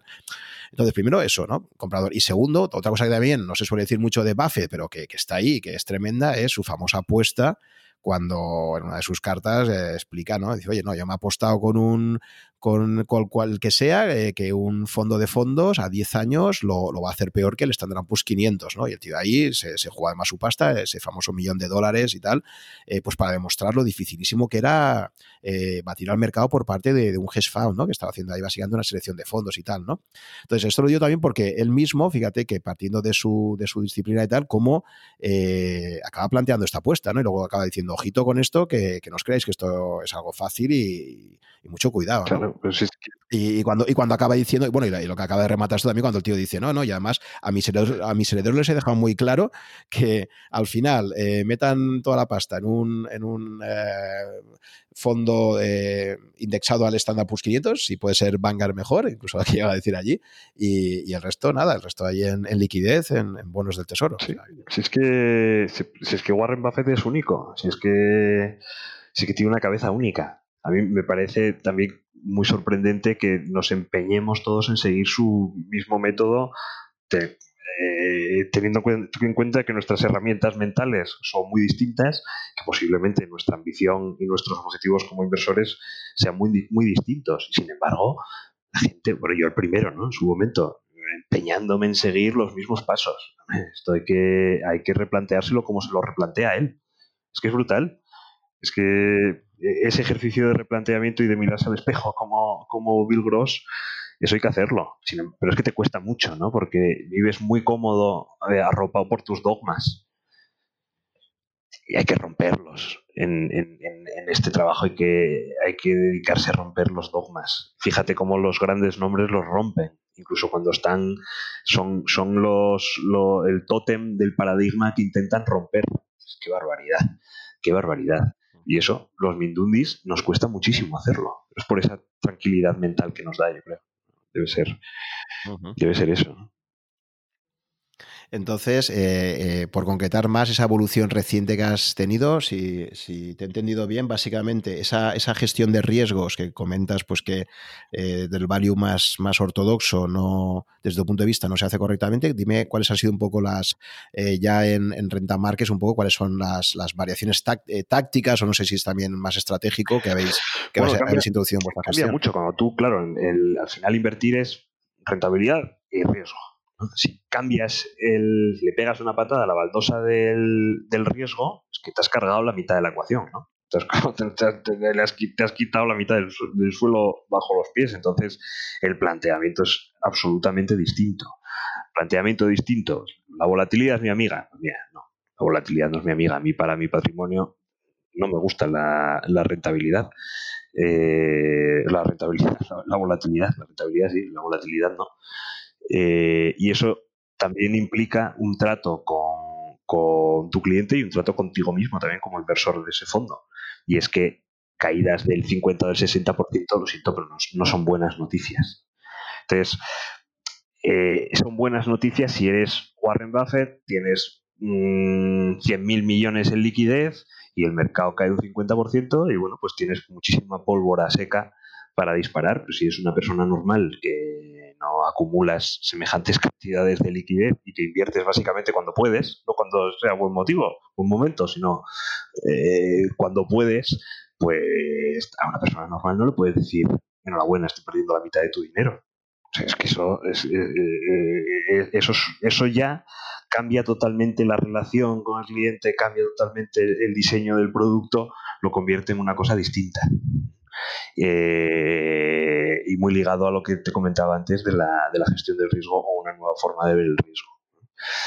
Otras eh, distinciones del, del value, otras evoluciones del value, ya no tan, tan rupturistas, diría, eh, la gestión del, riesgo, claro, rompería la premisa fundamental del value sobre la gestión del riesgo es totalmente rupturista, pero sí hay otras cosas que creo que el value se tiene que, hay que repensarlo y hay que hacer planteamientos diferentes, ¿no? Por ejemplo, eh, uno de ellos es eh, lo que yo llamo el, el, value basado en características versus el value basado en situaciones. Me explico. Cuando empiezas a estudiar value, eh, los libros que te dicen, pues cómo, qué, empresas tienes que comprar, enumeran una serie de características. Pues, empresas eh, familiares, eh, poco endeudadas, que tengan ventajas competitivas, que las, las, características que sean, ¿no? Y vas buscando compañías que cumplan con esas características. Esto es una, forma de, de, planteamiento, es una forma muy rígida. Yo invierto en este tipo de empresas, cuando en realidad lo interesante no es buscar empresas que tengan unas características a priori óptimas, sino que hay que invertir, que creo yo, hay que invertir en compañías que tengan situaciones óptimas para, las inversiones. Esto quiere decir, cuando te fijas en una situación, en vez de en una característica, tienes que tener un planteamiento pues, más flexible, tienes que ser eh, más proactivo, es, es, un, es un planteamiento distinto. Fíjate, te pongo un ejemplo. HM Inditex, por poner dos compañías que, conocemos todos. Pues eh, las características de una y de otra son bastante parecidas. ¿Verdad que Inditex parece que tiene, vamos, vamos, a, vamos a obviar los últimos cuatro años de, de HM, ¿vale? Vamos a ir para atrás. Pues tenía un modelo de negocio más fuerte, pero las compañías muy parecidas, las dos con una carga familiar muy fuerte, con buenos balances, con buenos crecimientos, y es que además operaban en el mismo sector. La actividad era exactamente igual o prácticamente igual, con sus diferencias en el modelo de negocio, pero muy parecidas. Las características eran clavadas de una y otra. Bueno, pues creo que esa es una forma de afrontar el análisis incorrecto. Donde veo la oportunidad en las situaciones diferentes. Y ahora vamos a ir hacia adelante, ¿no? nos ponemos en el, en el momento actual.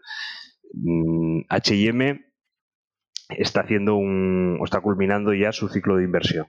Los ciclos de inversión, que esto es luego te lo, te lo contextualizo con, con, la forma que hago de analizar las tesis de inversión. Eh, un ciclo de inversión lo que hace, pues una compañía tiene que invertir dinero para reposicionarse en el sentido más amplio de reposicionamiento. En el caso de HM se dieron cuenta que la habían fastidiado con su estructura de apertura de apostar por el canal físico y que tenían que invertir en canal online para desarrollar su, su canal de venta y su capacidad logística para servir la venta. Así que había que cerrar, eh, cerrar tiendas, que tiene un coste muy alto, abrir tiendas en lugares muy buenos, las tiendas bandera, que eso también tiene un coste alto y además necesitan un tipo de, un tipo de maduración y además tienes que meterle mucho dinero a esa página web y mucho dinero a esa capacidad logística, que hasta que todas esas inversiones maduran, lo que hacen es generar gastos, pero no generar ingresos. Así que el margen cae. Esa es la situación de, de HM. Si, si, te fijas con las características, pues dirías, bueno, pues esta compañía ha perdido todo lo bueno que antes tenía. Ya no se parece a Inditex ni, ni una castaña. Ahora esta, esta compañía tiene un problema y las características son malas. Ahí está el error. ¿Por qué? Porque no se está fijando en la situación que está, que está ocurriendo la, en la compañía. Porque cuando ese ciclo de inversión termine, que está terminando, todas las dinámicas negativas invierten. Entonces la empresa eh, tiene ingresos, diluye gastos, así que los márgenes eh, aumentan, reduce el nivel de inversiones, su CAPEX baja, así que su generación de, de, caja es más alta. Son capaces de generar más caja, por tanto, se quitan la poca deuda que han incurrido para el plan de inversiones y empiezan a hacer crecer otra vez el dividendo. La situación es lo importante, no la característica. De hecho, compañías con las mismas características están en situaciones muy distintas y una puede ser buena inversión y otra puede ser mala inversión. Y eso es una relectura del value. Otra, y esa relectura del value, ¿qué es a lo que me lleva? Pues a mi, a, mi historia este de las, de las tesis de inversión. Creo que cuando te, te fijas en situaciones de compañías, eh, consigues analizar compañías que tienen características muy diferentes, consigues analizarlas de la misma, de la misma manera. Y antes, por ejemplo, la charla que, hice con, Nacho de presentación de Narval en, en Rankia hace unos meses, ponía el ejemplo de, de H&M y lo comparaba con el ciclo de inversión que hizo Miquel y Costas en creo que era 2013, 2014, esos años, eh, con el proyecto Terranova las dinámicas eran exactamente las mismas que estamos viendo ahora en, en HM. Compañías con características totalmente distintas, sin embargo, con situaciones exactamente iguales. Y esa, esa es la búsqueda de la tesis de inversión. Es decir, ir, a la segunda derivada, no quedarte en, la compra de libro, no quedarte en, en, ese análisis, digamos, más superficial de qué es esta empresa. Eso no te lleva a ningún lado. Lo que tienes que saber es por qué voy a ganar con esta empresa. Y el value tradicional, por lo menos lo que vemos en los libros, le cuesta mucho llegar a esa, a esa reflexión. Esta es otra de las, de las diferencias con, con el value tradicional. Vale, lo que pasa es que ahí, por ejemplo, el riesgo no deja de existir, porque tú puedes completar un ciclo de inversión, pero la hipótesis es cuando tengan el canal online van a ser eh, muchísimo mejores, van a vender muchísimo más a través de este canal. Ha, habido empresas que han intentado hacer ese viaje desde el offline hacia el online y se han estrellado, no, no han sido capaces de, adaptarse a ese nuevo medio, no lo han gestionado bien y al final pues sí han hecho una enorme inversión, pero, pero algo ahí no les acaba de funcionar. O sea que al final el riesgo en cualquier ciclo de inversión también está en, esto, ¿no? decir, oye, ¿serán capaces realmente? Por ejemplo, yo recuerdo que en el caso de de esta empresa de, de online de, de recomendaciones, eh, ¿cómo se llama? Eh, esto es de TripAdvisor, en TripAdvisor, ¿de acuerdo? Eh, bueno, pues un poco también su apuesta ha sido decir, vale, vamos a ver si somos capaces de, transaccionar y convertirnos en un bookie, ¿no? Tenemos ya un montonazo de, opiniones. Eh, ahora el viaje que queremos hacer es ser capaces de llegar a, establecer no solamente recomendaciones, sino que tú además cojas a tu usuario y le digas, mira, este restaurante o este hotel está genial y además lo vas a hacer a través mío, ¿no? No lo hagas a través de, de canales alternativos con los que también son partners, ¿no? Pues hasta ahora, desde mi punto de vista, quizás no ha sido un capaces de conseguir esto, ¿no? Porque mi experiencia personal como, como internauta, pues típicamente puedes a lo mejor leerte unas cuantas opiniones de, de TripAdvisor, pero luego te acabas yendo a, comprarlo a través de Booking o, de otras plataformas transaccionales, ¿no? Trivago, etcétera, ¿no? Bueno, pues ahí tienen todo un proyecto de, querer ir ahí, pero una cosa es lo que el management quiere y otra cosa es lo que realmente consigan hacer, ¿no? Entonces, eh, no sé cómo valoráis vosotros eh, cuando haces eso, un ciclo de inversión como el que tú planteas, eh, cómo gestionas esas, esas, hipótesis o esos, esos, escenarios, ¿no? De, si realmente sea capaz de conseguirlo o no en ese medio nuevo. Es que el, riesgo siempre está. A la hora de tomar una decisión de inversión, a la hora de invertir, lo que decíamos antes, ¿no? Rentabilidad-riesgo. Es que no, no, no puedes extraer el riesgo, no puedes eliminar el riesgo. La diferencia está en cómo gestionas ese riesgo. Esa es la, esa es la clave. Con, al final estamos hablando de, cuando estamos hablando del futuro, estamos hablando de incertidumbres. Estamos hablando de que a lo más que podemos aspirar en una cuestión conocida, ojo, en una cuestión conocida es una banda de probabilidades. Oye, pues ¿cuál es la cuota de mercado que van a poder ganar HM en el negocio online cuando esté reposicionado? Pues si te lo tengo que responder con exactitud, pues te diría que no tengo ni idea. Yo me puedo hacer mis bandas de probabilidad, repito, de cuestiones que sé, porque no sé los problemas que dentro de cinco años puede tener eh, HM. O sea, imaginaos, eh, hace, yo qué sé, pues 20 años, Barnes Noble, por ejemplo, la empresa está de, de, venta de libros, lo que, le, lo que le ha cambiado el entorno competitivo con Amazon. Pues esto le puede pasar a HM o le puede pasar a cualquier compañía de cualquier cartera. Te estás enfrentando a cosas que sabes que no sabes y a cosas que no sabes, que no sabes. ¿Cómo gestionas esto? Pues aquí rompiendo otro de los grandes dogmas, en mi caso, rompiendo uno otro de los grandes dogmas de la, de la inversión value. Y es que el riesgo no depende del conocimiento, puesto que nunca vas a tener conocimiento total de, la empresa en la que estás invirtiendo, sino que el riesgo depende únicamente del tamaño que tiene una posición en tu cartera. Fíjate que eso es justo lo contrario, lo dice Warren Buffett, de, concentrar. Esa es la, forma que tienes de gestionar esos riesgos que no, no tienes ni idea ni que, ni que existen. Sobre todo si, vas a invertir a largo plazo. Para los que nos gusta el largo plazo, fíjate qué desafío, ¿no? Frente de, todos los escenarios posibles que hay, que hay en, en, el futuro. Estás diciendo que, bueno, compro una empresa excelente, que lo que estás asumiendo es que esa empresa va a seguir siendo excelente en el futuro, que sus directivos van a ser capaces de reinvertir el capital a tasas de rentabilidad alta, o sea, que van a tener capacidad para invertir y habilidad para invertir. Y además, su competencia no va a ser tan, hábil como para anticiparse a tus propios directivos. Y ni siquiera sabes qué competencia, porque no sabes cómo va a evolucionar exactamente el, entorno competitivo. La incertidumbre es máxima. Entonces el riesgo es consustancial a cualquier inversión. La diferencia está en eso, en cómo lo gestionas. Creo que es fundamental la gestión de los pesos. creo que hay que diversificar que carteras que tienen eh, posiciones superiores a un 4 o un 5%, ostras, que te estás eh, enfrentando a un montón de riesgos. dice, bueno, es que lo tengo que tener muy claro, ya, pero es que nunca lo vas a tener tan claro. Lo conocemos muchos, muchos ejemplos recientes ¿no? de, errores de eh, equivocación en el, en el, análisis, pero lo que te mata no es la equivocación en el análisis, lo que te mata es el peso que tiene, que tiene esta idea en, en la cartera. Eso es, eso es fundamental, interiorizar esto.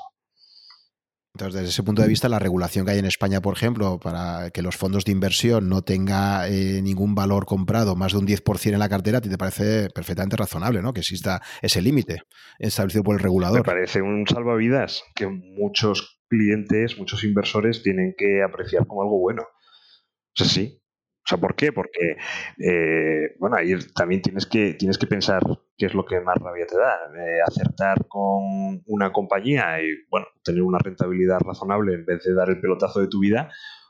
O, cuidado, eh, tener una pérdida asumible por el resto de tu cartera y que puedes sobrevivir y tal. O la ruina. Yo creo que el game over es, es el peor de los escenarios. O sea, la muerte como inversor es que tiene una cosa y es que no, no puedes volver al... sí, sí, eso es la, la, famosa, la famosa frase de Charlie Manger de dime dónde voy a morir para no ir allí nunca. Exacto, pues mira, Charlie, vas a morir en una de tus ideas concentradas, amigo. Parece, Charlie, vamos a ver, estamos hablando de un superhombre, ¿no? Un superhombre me, nos mira a los mortales y dice, anda, pinganilla, ¿dónde vas? Ya, a mí ahí no me pillan, y de hecho es que no, le, no les han pillado, ¿no? Pero a los que no somos Warren, a los, los no Warren y los no Charlie, estamos expuestos a, a tener un, problema grave por un exceso de concentración. Vamos, la, concentración a mí no me gusta nada. Y sin embargo, fíjate que también antes lo estabas, lo comentabas muy interesante. estábamos hablando del riesgo de cola. Y el riesgo de cola no se cubre con la diversificación. Porque cuando ocurre un evento sistémico, todas las acciones se comportan como una. entonces la, diversificación tampoco sirve. ahí hay que, hay que recurrir al uso de coberturas o, al cash. como el cash, no hay mayor protección que el cash. Entonces, esa, serie de dogmas o esa serie de planteamientos basados en mi experiencia personal negativa, eh, pues es a lo que le he dado vueltas a las cosas del value que funcionan, pues le, he dado menos vueltas, te digo la verdad, porque funcionan, ¿no? Pero la parte del riesgo, uff, esa no. Esa no. ¿Y, qué opinas tú de, pues claro, dentro de lo que es eh, la, estrategia de asignación de activos, pues tenemos por un lado el enfoque clásico, que es este de, pues invierte tu edad eh, menos, 100 menos tu edad o 110 menos tu edad en renta variable y en renta fija, pues inviertes el resto, ¿no? Y a medida que cada vez tengas más edad, pues cada vez el peso de la renta fija es superior y esto va a ser un esquema razonable de, gestionar el riesgo a medida que te van acercando a la jubilación, ¿no? Eh, frente, a ese, frente a ese enfoque clásico, por ejemplo, pues te llega Nassim Taleb y te dice su famosa estrategia Barbell, ¿no? Que te dice, que para muchos considera que es una locura. Me acuerdo que puse ahí un, hilo en Twitter y había gente que me decía, pero bueno, este tío está flipado, ¿no? O sea, que decía, pues aproximadamente pon un, un 90% de tu, de tu inversión en algo súper seguro, porque a día de hoy ya no sé qué hay seguro realmente, ¿no? O sea, pero que eso, yo, por cierto, asistí a un, a, un seminario suyo muy interesante una semana en Nueva York y me, quedé con esas ganas. Él no me lo contestó porque le dije, yo quería, le pregunté eso dije, vale, vamos a ver, la estrategia Barbell, eh, ¿qué ocurre si el activo que tú consideras seguro deja de ser seguro? Como puede ser un bono soberano que todo el mundo pensaba que un bono soberano griego o español o italiano hasta el año 2009 era algo, vamos, eh, que, era súper seguro. O quién te iba a decir a ti que un bono soberano americano le iban a quitar la AAA, ¿no? O lo que decíamos antes de Alico, ¿no? Y AIG. Entonces, claro, o sea, tú haces una estrategia de asset allocation que dices, vale, incluso con una estrategia Barbell, que, que básicamente es esto, ¿no? Dices, oye, mm, invierte el 90% de tu patrimonio en una cosa súper segura y el 10% el otro extremo. Invierte en cosas súper arriesgadas, ¿no? Y en ese 10% es donde te estás jugando tener un upside súper alto, eh, opcionalidad pura y, tal, pero siempre acotando mucho tu pérdida, pues a eso, ¿no? entonces, bueno, esa es un poco su estrategia, que ya digo, para muchísima gente lo dice, madre mía, este hombre está absolutamente. asimetrías, buscar asimetrías a tu favor. No, pero es, eso, es que eso es maravilloso. Buscar una simetría a tu favor es maravilloso. Esa es la pretensión que tiene el value con el margen de seguridad, por ejemplo. Te comprate una compañía muy barata, muy barata, muy barata, está muy barata, muy barata, no va a caer. O va a caer muy poco, pero lo que tiene para subir es una barbaridad. Bueno, pues esas asimetrías lo, es lo que hace Taleb con, con la parte arriesgada de su cartera. ¿Estuviste en un seminario con Taleb? Sí, sí, allí él hace un, workshop semanal, eh, o sea, de una semana en Nueva York, que se llama Real World Risk, que está genial, que por cierto hayan asistido también pues Luis Torras y también ha estado eh, Álvaro Guzmán y Fernando Bernat, súper recomendable. Eh, es una semana en Nueva York donde básicamente él durante cinco días junto con otros profesores pues te está hablando de eso, ¿no? De gestión de riesgos en el mundo real. Y ya digo, es muy, muy interesante. ese planteamiento me encanta. la parte que es que si vas, si haces un planteamiento, que yo creo que es lo que, lo que hay que hacer en, este negocio, es un planteamiento probabilístico. No apostar por tu escenario base, sino ver, oye, pues si esto sale así, ¿cuánto gano? Si esto sale de la forma contraria, eh, ¿cuánto, ¿cuánto pierdo? Y si haces el razonamiento desde ese punto de vista, yo creo que lo, lo, de Taleb va un poco en esta línea, eh, muchas veces te vas a ver con posiciones en las que el, escenario base tú no estás de acuerdo, pero si ocurre es tan asimétrico, dices, mira, yo creo, que esto no va a pasar, pero si, pasa, si, si no pasa, pues no pierdo, no pierdo dinero, pero como pasa, si como pase, me forro. Bueno, pues eso, ese, tipo de, ese tipo de operaciones hay que analizarlas, ¿no? Y eso está, es muy diferente respecto al, enamoramiento que muchas veces los value tenemos con las compañías en las que invertimos. No es que eh, escucho muchas veces la frase, es que yo creo en esta compañía. No, no, no hay que creer nada. O sea, aquí, vamos a ver, esto, al final, la inversión es un tramposo contra otro tramposo. Y yo creo que, vamos a lanzar el dado y yo creo que este lado de 12 caras está trucado a mi favor. Y tú crees que el lado de 12 caras está trucado al tuyo. Pues venga, nos ponemos de acuerdo, pactamos un precio y nos damos contrapartida. Y al final creemos que las probabilidades están de nuestro lado. Entonces, ese, ese planteamiento probabilístico que es muy agnóstico respecto al escenario base que estás comprando, respecto al activo que estás comprando, me eh, parece interesantísimo. Además que son planteamientos de segunda derivada, que no son planteamientos lineales. O sea, que, y muchas veces van en contra del sentido común, que es otra de esas cosas que a mí, cada vez que escucho lo de, no, es que invertimos con sentido común, que el sentido común te mata en, este negocio, es que el, el, sentido común es la primera derivada, que es que el sentido común es un comportamiento lineal y predecible, y esto es un campo de batalla. Si tú eres lineal y predecible, eres, eres carne de cañón. De hecho, hay que utilizar el sentido común en, la contra. ¿no? alguna vez leí algún.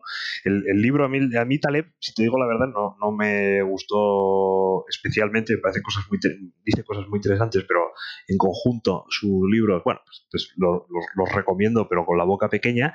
Menos, eh, creo que escribió el primero que se llama Dynamic Hedging, que es eh, un tochaco eh, que habla sobre, sobre opciones eh, de una forma profunda, uf, ese, ese libro sí me parece el sí me parece el mejor de Taleb y mm, no sé por qué te estaba diciendo esto del, del, libro de Taleb. pero por ejemplo, Antifrágil lo has sí. Sí, antifrágil. a, mí, para mí fue un libro transformado. Antifrágil. Dios, no aplica solo a la inversión, aplica un montón de cosas, ¿no? Ahora, por ejemplo, hace tiempo platico el ayuno intermitente o, otras cosas que es así, o sea, ya te digo, ha sido a mí, o sea, fue un libro que me, bueno, fue un poco el que me hizo también irme a, ese seminario en Nueva York, ¿no? Y, bueno, creo que tiene un montón de enseñanzas y, bueno, me, me ha hecho replantearme muchísimas cuestiones sobre la forma de ver el mundo que tenía y cuestionar muchísimos dogmas, ya digo, que afectan pues desde lo que te dicen que te recomiendan para la nutrición, de esto de come cada tres horas y no sé qué, a, un montón de factores, ¿no? A, o por ejemplo, pues a siempre el ejercicio no hagas un ejercicio demasiado intenso, etcétera. O sea, bueno, todo el tema este que trata de, de, cómo los sistemas naturales aprenden y tienen memoria de los casos extremos y que al final mejoramos precisamente cuando gestionamos esto y tal, no sé. A mí me parece un, libro extremadamente sugerente, ¿no? Y que de estos que te hace pensar muchísimo y de estos que te invitan a, releerlo, ¿no? Que como él comenta y estoy totalmente de acuerdo, eh, si un libro no merece ser releído, no debería haber sido leído en primer lugar, ¿no? Muy bueno, sí. Pues eh, nada, entonces, efectivamente, pues ahí hay esas diferencias con lo que sería el value más clásico. Supongo que luego te saldrán pues eh, otros gestores value que te dirán que no, que no, que, esa forma de comprender el value es demasiado dogmática y que, bueno, al final cada uno tiene su, su, forma de enfocarlo. Todo el mundo tiene su, su planteamiento, pero es que al final aquí eh, o sea, planteamientos sobre, sobre cuánto quiero ganar y cuánto estoy dispuesto a perder y cómo cumplo con esos dos objetivos, la, táctica, digamos, ¿no? Cómo, cómo, llegamos a esos objetivos. Yo creo que eh, descartando planteamientos que no tienen ni pies ni cabeza, eh, pero que son muy evidentes y que prácticamente nadie sigue, eh, la mayor parte de, las propuestas pues no se pueden juzgar bajo el, el prisma de bueno o malo, sino, oye, esta es conveniente para mí o esta no es conveniente para mí.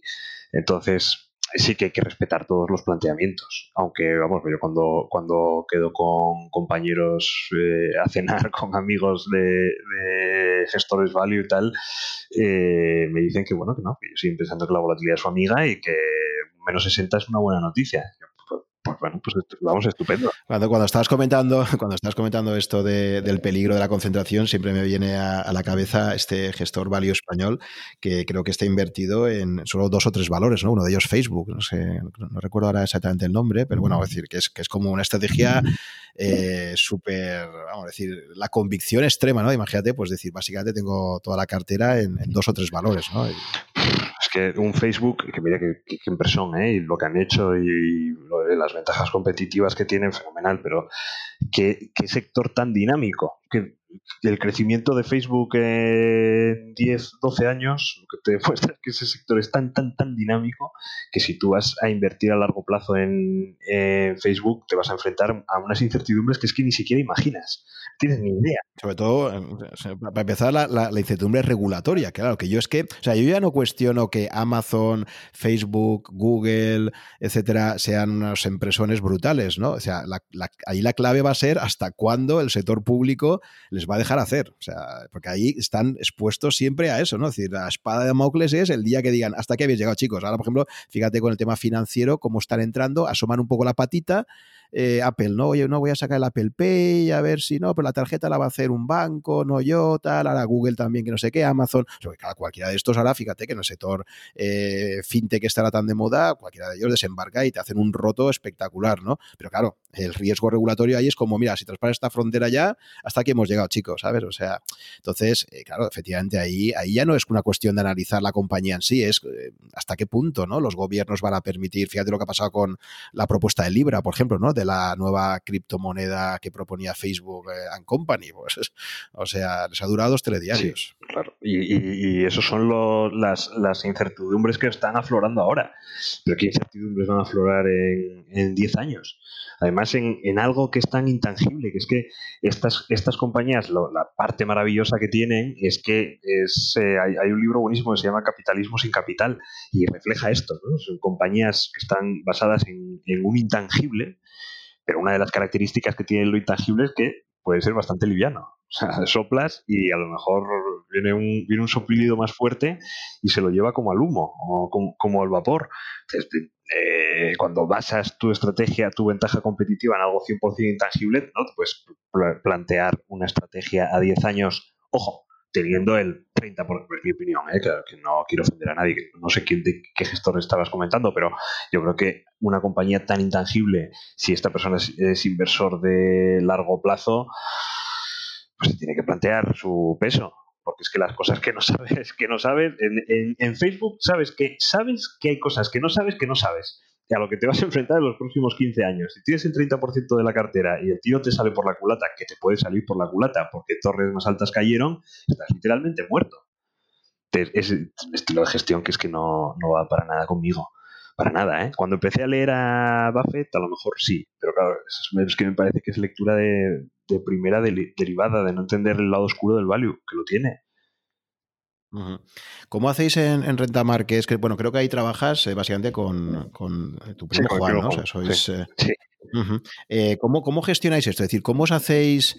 Eh, yo entiendo que cada, cada, uno de vosotros tiene, pues, se preparará un conjunto de empresas que analiza por separado y, luego, pues supongo que el otro tendrá que hacer un poco, pues como de abogado del diablo, ¿no? O intentar cuestionarte todos tus. ¿Jugáis un poco a esto? Pues preséntame tu tesis y yo voy a intentar derribártela, ¿no? A ver si soy capaz de derribártela. Empezamos así.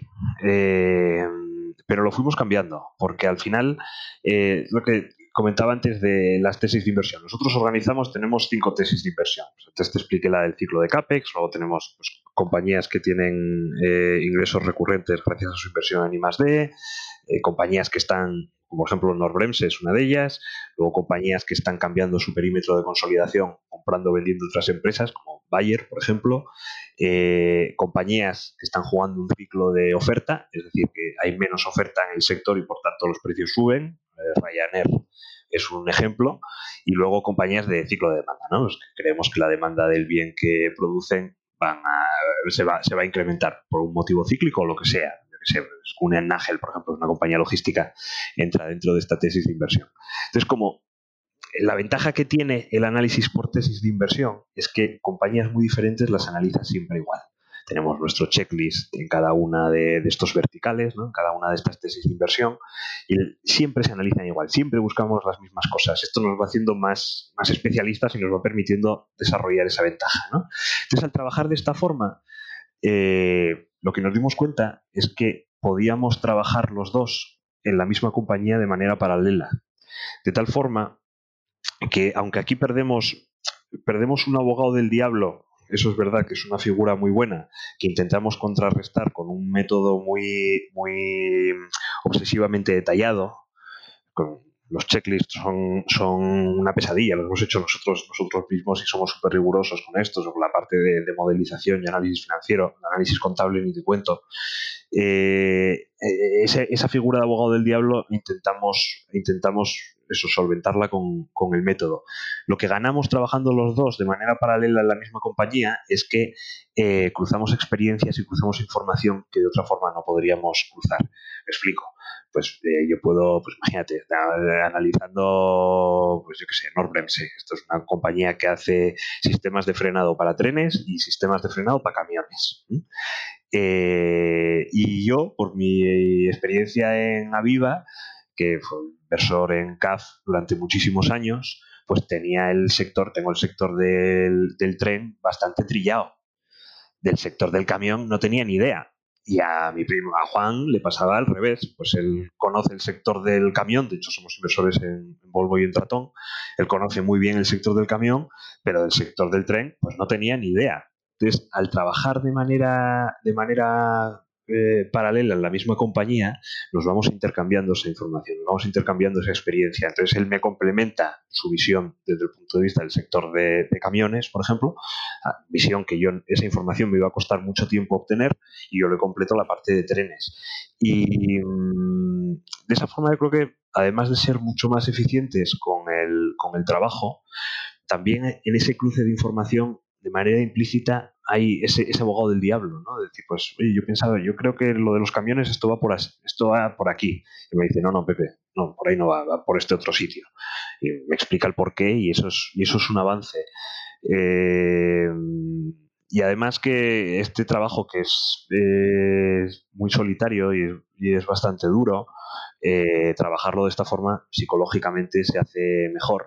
Y además, cuando todas las ideas de tu cartera son tus ideas, porque las has trabajado con tu compañero, ahí eliminas otro de los graves peligros que hay en la, en la gestión compartida y es una cuestión de egos. Porque aquí no hay egos. Aquí si es que si sale bien es que hemos estado los dos en lo cierto y si sale mal es que los dos nos hemos equivocado. También es verdad que es una forma mucho más sencilla de, analizar el error. De hecho, yo siempre le digo a Juan, no existen los errores.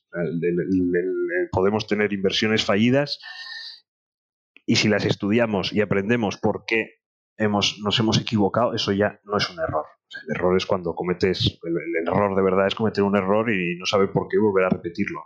Entonces, esta forma de trabajar es verdad que nos hace un análisis de, vamos haciendo análisis de conciencia casi en tiempo real. Es que no nos podemos hacer trampas al solitarios porque los dos ocupamos la misma posición.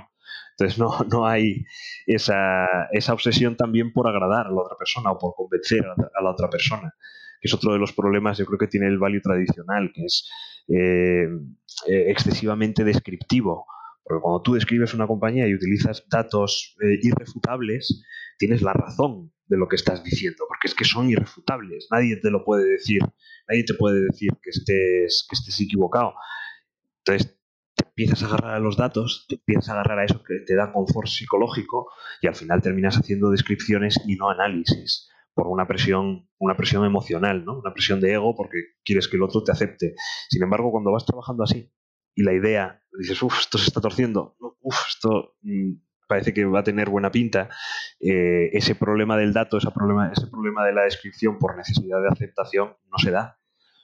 es, análisis puro, ¿no? Y, hay dos cabezas, eh, suman, suman más que dos.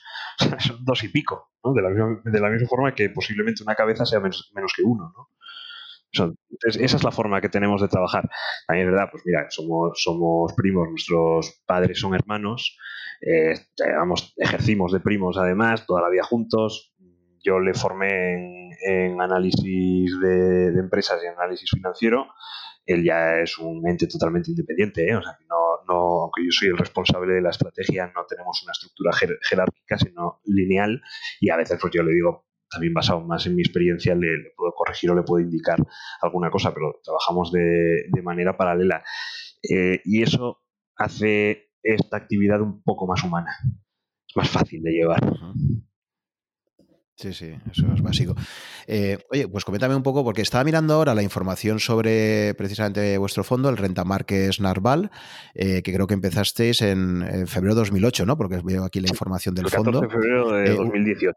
Eh, una, cosa sí que me sorprende de entrada, porque bueno, yo, decir, al final ya todo lo que siempre decimos, ¿no? Lo, primero que, tienes que ver de un fondo, más allá de quién lo va a gestionar, pues cuáles van a ser sus comisiones, porque eso es lo único que tienes claro que, vas a empezar pagando, ¿no? Y me, ha sorprendido que tenéis una comisión de gestión que para lo que es gestión activa es, es bastante inferior a la media del mercado, ¿no? Porque lo que me sorprende es que, por ejemplo, en la página web pone un 1,10 y cuando abres 1,10% eh, de comisión de gestión y cuando abres la ficha me sale un 0,90% de comisión de gestión. Eh, no sé, esta diferencia que es, es un es un error de actualización de la ficha. Entonces, pues mira, me lo voy a apuntar, se lo voy a decir mañana a los compañeros.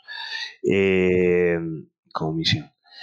El, fondo empezó con una comisión del 0,90 durante el primer año eh, para todos los inversores que, que participaran al principio del fondo. Luego lo decidimos ampliar al segundo año y ya ahora está en el 1,10%.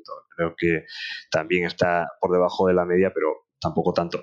También es, esto tiene una razón de ser, ¿eh? más allá de la, de la promoción inicial, que por supuesto esto es un negocio y queremos captar capital, pero también tiene una razón y es que eh, cuando creas una cartera, vas analizando compañías y de repente un fondo nace, nace un día y por folleto tienes que tener un 75% de inversión. Es verdad que al principio puedes subir de una manera progresiva, pero tienes que invertir el capital. Y mm, muchas compañías pues necesitan un tiempo de maduración. Vamos, la mayor parte de las empresas necesitan un tiempo de maduración. Nosotros, fíjate, en las tesis de inversión que te decía antes del ciclo de inversión, los ciclos de inversión pues van de 3 a 5 años, los que hacemos nosotros. Entonces tienes un plazo que es de siembra y es un plazo de siembra dura, porque las, compañías no están teniendo buenos resultados o, sectores que de repente la oferta se purga. Bueno, pues ese purgar de oferta pues consume un tiempo y también tiene problemas en el, en el genera problemas en las compañías. O la tesis de inversión de ingresos recurrentes por I más D, pues son compañías que son máquinas de componer el capital que a 10 años vista tienen una capacidad para hacer para generar valor brutal, pero que en un año o dos años, pues, pues eso no, no, es tanto, ¿no? el truco está en la acumulación. Entonces, también es decir, pues, a los inversores que, no, que deciden acompañarnos durante la época de siembra, porque el fondo acaba de nacer y las empresas no maduran por el hecho de que nosotros lo hayamos comprado, pues hay que, tienen que tener una comisión más ajustada. Ya una vez que las tesis de inversión van, madurando, pues ya el, planteamiento del precio ya es una cuestión, digamos, estratégica de la compañía de posicionamiento de, pricing, ¿no? que ahí ya eh, Juan y yo tenemos menos que ver. Pero al principio sí, o sea, y, esa, es la historia, o sea, que pasó del 0,9 al 0,10 por el, por el tiempo, ¿no?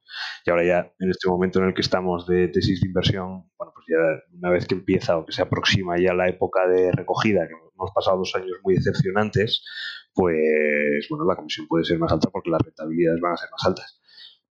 Esa es, esa es la... De todas formas, las, las comisiones del sector tienen que bajar, ¿eh? Yo creo que, tienen que en general tienen que bajar. En otros países son mucho más bajas, terminarán bajando. Ahí quizá lo que que habéis hecho un poco el viaje, el viaje de inverso a lo que están haciendo otros fondos que se han creado también al calor de Internet. Estoy pensando, por ejemplo, en el fondo de, Antonio Rico, ¿no? Que un poco su propuesta de valor, o también lo que están haciendo, pues, eh, eh, muchos gestores automatizados, que básicamente es una propuesta en la línea de decir, oye, aquí vamos a crear un círculo virtuoso que es a medida que captemos más capital gestionado, dado que también pues, vamos a poder obtener economías de escala con la entidad depositaria, etcétera, etcétera, pues lo que vamos a ir haciendo es, es ir bajando las comisiones, ¿no? O sea, es un poco un viaje eh, un poco opuesto al que, que habéis planteado vosotros ahí, ¿no? No sé por eso qué escenario queréis manejar a futuro, si os vais a mantener en esta comisión o si os vais a plantear quizás algún mm. cambio en el futuro en función del volumen gestionado o no sé. Bueno, ya te digo que yo no soy la, persona más adecuada para hablar del, precio de la comisión, pero la fórmula de Antonio Rico que conozco y que me parece que es la que tiene que ser, o sea, yo estoy muy de acuerdo con esa forma de cobrar la comisión, no es incompatible con lo que te acabo de decir. O sea, en un primer momento entiendo que a los inversores iniciales hay que apoyarlos porque ellos te están apoyando y una vez que empiezas a estabilizar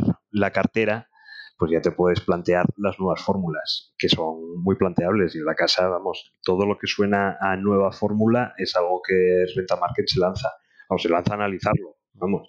Y este, y este tema de las comisiones, pues, pues eh, no te puedo decir nada, pero me parece que la fórmula de Antonio Rico, baste esto como respuesta, la fórmula de Antonio Rico me parece muy buena. Nos parece muy interesante. ¿Qué, volumen tenéis ahora gestionado en el fondo? Pues 14, eh, 14 millones, 13 millones de euros por ahí. Vale, perfecto. Oye, ¿cómo vivisteis el...? Porque claro, esto es lo que siempre se dice de captamos, queremos captar a partícipes que entiendan bien nuestra filosofía de inversión, que tal, bla, bla, bla, ¿no? Luego llega diciembre de 2018, se pega ese castañazo al mercado y, ahí cómo, cómo te responden los partícipes. Pues excelentemente. fue, fue, la verdad es que con eso sí que eh, estamos teniendo y hemos tenido mucha suerte. Eh, porque al final lo que nuestro cliente, yo soy un inversor conservador, eso no quiere decir que sea un inversor defensivo. Ojo, ¿eh? Yo quiero tener, batir a los índices. Lo que pasa es que a mí me preocupa mucho lo que pasa cuando los índices caen. O sea, de hecho, yo eh, a mí, me gusta caer menos que, el, menos que el mercado, no por el hecho de perder menos a corto plazo, sino por el efecto que tiene eso en el compounding, en el componer capital en el largo plazo. Por eso digo que ser un inversor conservador no tiene nada que ver con ser un inversor defensivo. Entonces, esto hay mucha gente que lo entiende. Al final, los, la mayor parte, la inmensa mayoría de los fondos de renta variable de España son fondos muy pro volatilidad, son estrategias de inversión muy arriesgadas, son estrategias que tienen mucha, mucha concentración y que lo que le dicen a su cliente es nosotros vamos a intentar ganar al mercado porque subimos más que el mercado. Y los que lo consiguen, pues tienen a sus clientes muy contentos y los que no lo consiguen, pues tienen a sus clientes menos contentos. Nuestra propuesta es distinta, o sea, tiene a largo plazo es similar porque queremos batir al mercado, pero a corto plazo lo que le decimos al cliente es, si vamos a pecar de algo, vamos a pecar de cautos. Porque lo que no queremos es tener un año un menos 20, un menos 25, un menos 30. Eso sería, sería un problema.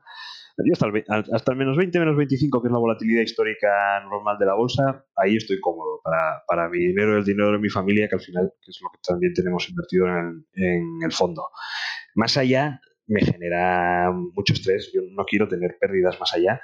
Entonces, clientes que tienen ese sesgo conservador eh, como el nuestro, pues entienden que una estrategia value como la nuestra en 2018 pues caemos mucho menos que otros inversores value por aquella historia que, que, estábamos hablando antes de la gestión del riesgo y gestionar el riesgo de otra forma diferente y también entienden que por lo mismo en 2019 en el que hay un rebote muy fuerte, pues nosotros rebotamos menos que otros fondos, que otros fondos value.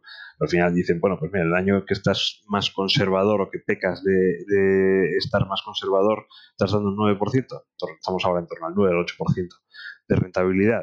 Sí, bueno, pues eso a los inversores le valen, porque sabe que en 2018 durmieron tranquilos y en 2019 pues tienen un 8 o un 9% de momento. Cruzamos los dedos para que sea más, ¿no? Entonces, eso pues, pues, pues hace que el cliente esté muy cómodo contigo.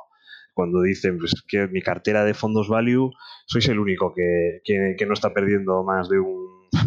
El año pasado es como pérdidas muy, muy dramáticas y esos mismos fondos, o sea que nosotros en esa cartera complementamos muy bien y de la misma forma estos fondos que son más agresivos y este año están subiendo más que nosotros, pues complementan también, ¿no?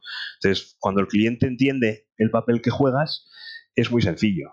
También le advierto ¿eh? que, ya cuando las tesis de inversión empiezan a madurar, eh, que te diga un 9% de... Yo soy tipo conservador, pero un 9% en un año como este a mí me sabe a poco. Y yo quiero que mis compañías crezcan más, yo quiero que mi rentabilidad sea mayor, que ahí es, el dinero familiar está ahí, yo quiero ganar más y de cara al año que viene estoy muchísimo más optimista que, para este año. Y, los resultados de las compañías, bueno, pues apuntan hacia ahí. O sea que al final cuando entiende el cliente que un tipo conservador no es un tío defensivo, que siempre está bajista, y que mm, invierte para ganar dinero, que hay años que no se dan especialmente bien, pero no es ninguna tragedia, pero que también juega años a que se den especialmente bien, como es nuestro caso, de cara al, año que viene y a los siguientes, pues al final pues está cómodo contigo y no te dice nada. No hay, vamos, no, muchas veces hablando con otros compañeros de otras casas que dicen, no es que en los peores momentos el gestor se tiene que aislar y cuando te llaman tus clientes, pues le tienes que decir que no y te tienes que aferrar a tus principios y tal. el planteamiento es distinto. El planteamiento es que si tu cliente te llama en estado de pánico, es que tu fondo no es su vehículo de inversión. Que tienes que decir que vaya a un nivel de riesgo inferior. O sea, hay que escuchar a los clientes. Entonces, yo no hemos tenido esa llamada del pánico, de la misma forma que este año tampoco hemos tenido esa llamada de, oye, que está subiendo un 8 y el mercado un 17. No, no. Entonces, bueno, comunicación, explicación y, yo creo que también al ver que, tienes tú también las fabas en la misma, en la misma olla, pues no hay, no, hay problemas. Eh, pero es importante que un cliente sepa el fondo en el que está invirtiendo. ¿eh? Y, eh, con las críticas que ha habido a, algunos fondos value conocidos que dicen, no, es que la rentabilidad es muy negativa. Perdona, pero hacen exactamente lo que dicen que hacen exactamente lo que dicen. Analizan las compañías, se pueden equivocar, tienen eh, concentraciones porque creen en la concentración e históricamente les ha funcionado bien. Entonces, si, ahora hay sorpresas, pues primero el cliente se tiene que plantear, yo sabía que esta gente lo hace así, porque esta gente es totalmente transparente y lo explican, y lo explican muy bien. Entonces hay que conocer eh, tus vehículos, ¿no? No sé cómo lo ves esto. Sí, sí, sí.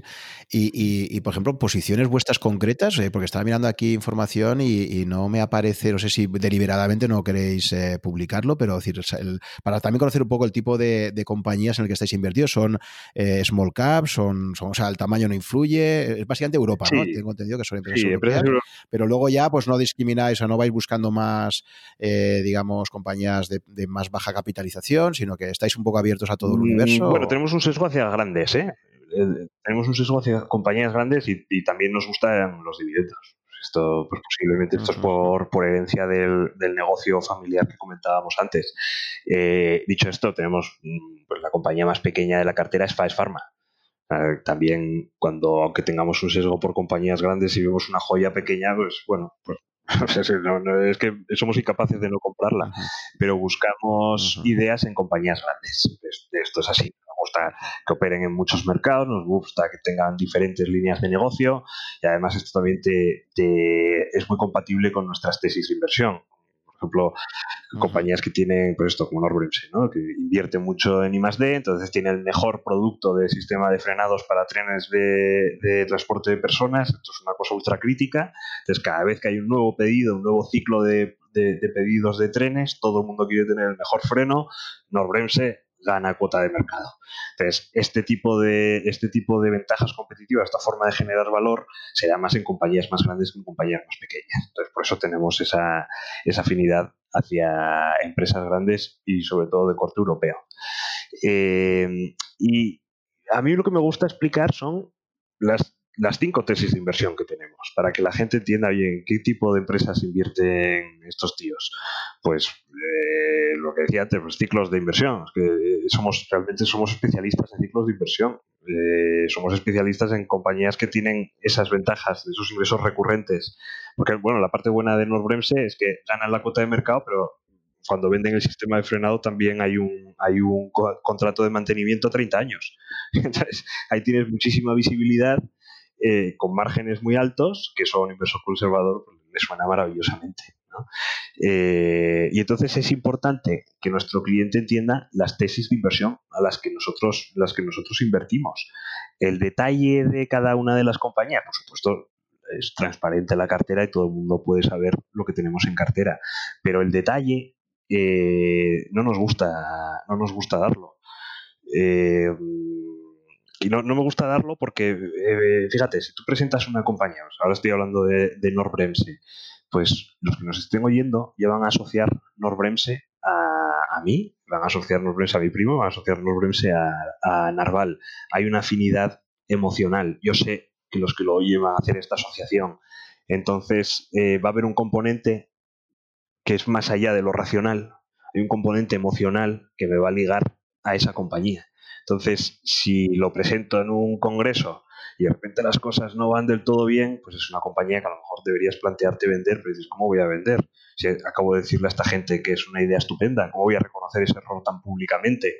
Bueno, se producen una serie de, dinámicas que creo que son negativas para el partícipe. Y, esto va a costa de nuestra capacidad de captación, ¿eh? porque a la gente le gusta oír tesis de inversión y le gusta oír detalles de, de las compañías y a, mí, me gusta ser lo suficientemente transparente, pero más allá es peligroso. Y luego además que está el efecto, lo, comentó Álvaro Guzmán creo en, alguna carta hace unos meses, que es que hay gente que te copia. Y, y, más allá de que te da rabia, a mí me da rabia que me copien tesis de inversión, lo que escribimos nosotros en la comunicación para nuestros clientes, pues prácticamente esté copiado palabra por palabra en la comunicación de los clientes de otros fondos, eh, lo, que, lo que me preocupa es el entorno competitivo que crea esto. Porque hay muchos, ah, bueno, hay, hay, hay, hay muchos proyectos de gestión que, que se nutren de ideas de terceros que ocupan una cuota de mercado que a lo mejor no deberían ocupar, que cobran más comisión que, que gente como nosotros, por ejemplo, y ojo, ¿y qué propuesta de valor le está haciendo al cliente al que le está cobrando esa comisión superior? ¿Qué, qué capacidad de reacción tiene el gestor ante una, compañía que ha copiado y que cae. Entonces, ¿qué, pasa? Que tienes que esperar al, trimestre que viene a ver qué ha hecho el tío que has copiado, porque tú no tienes criterio sobre esto, ¿no? Entonces ahí claro.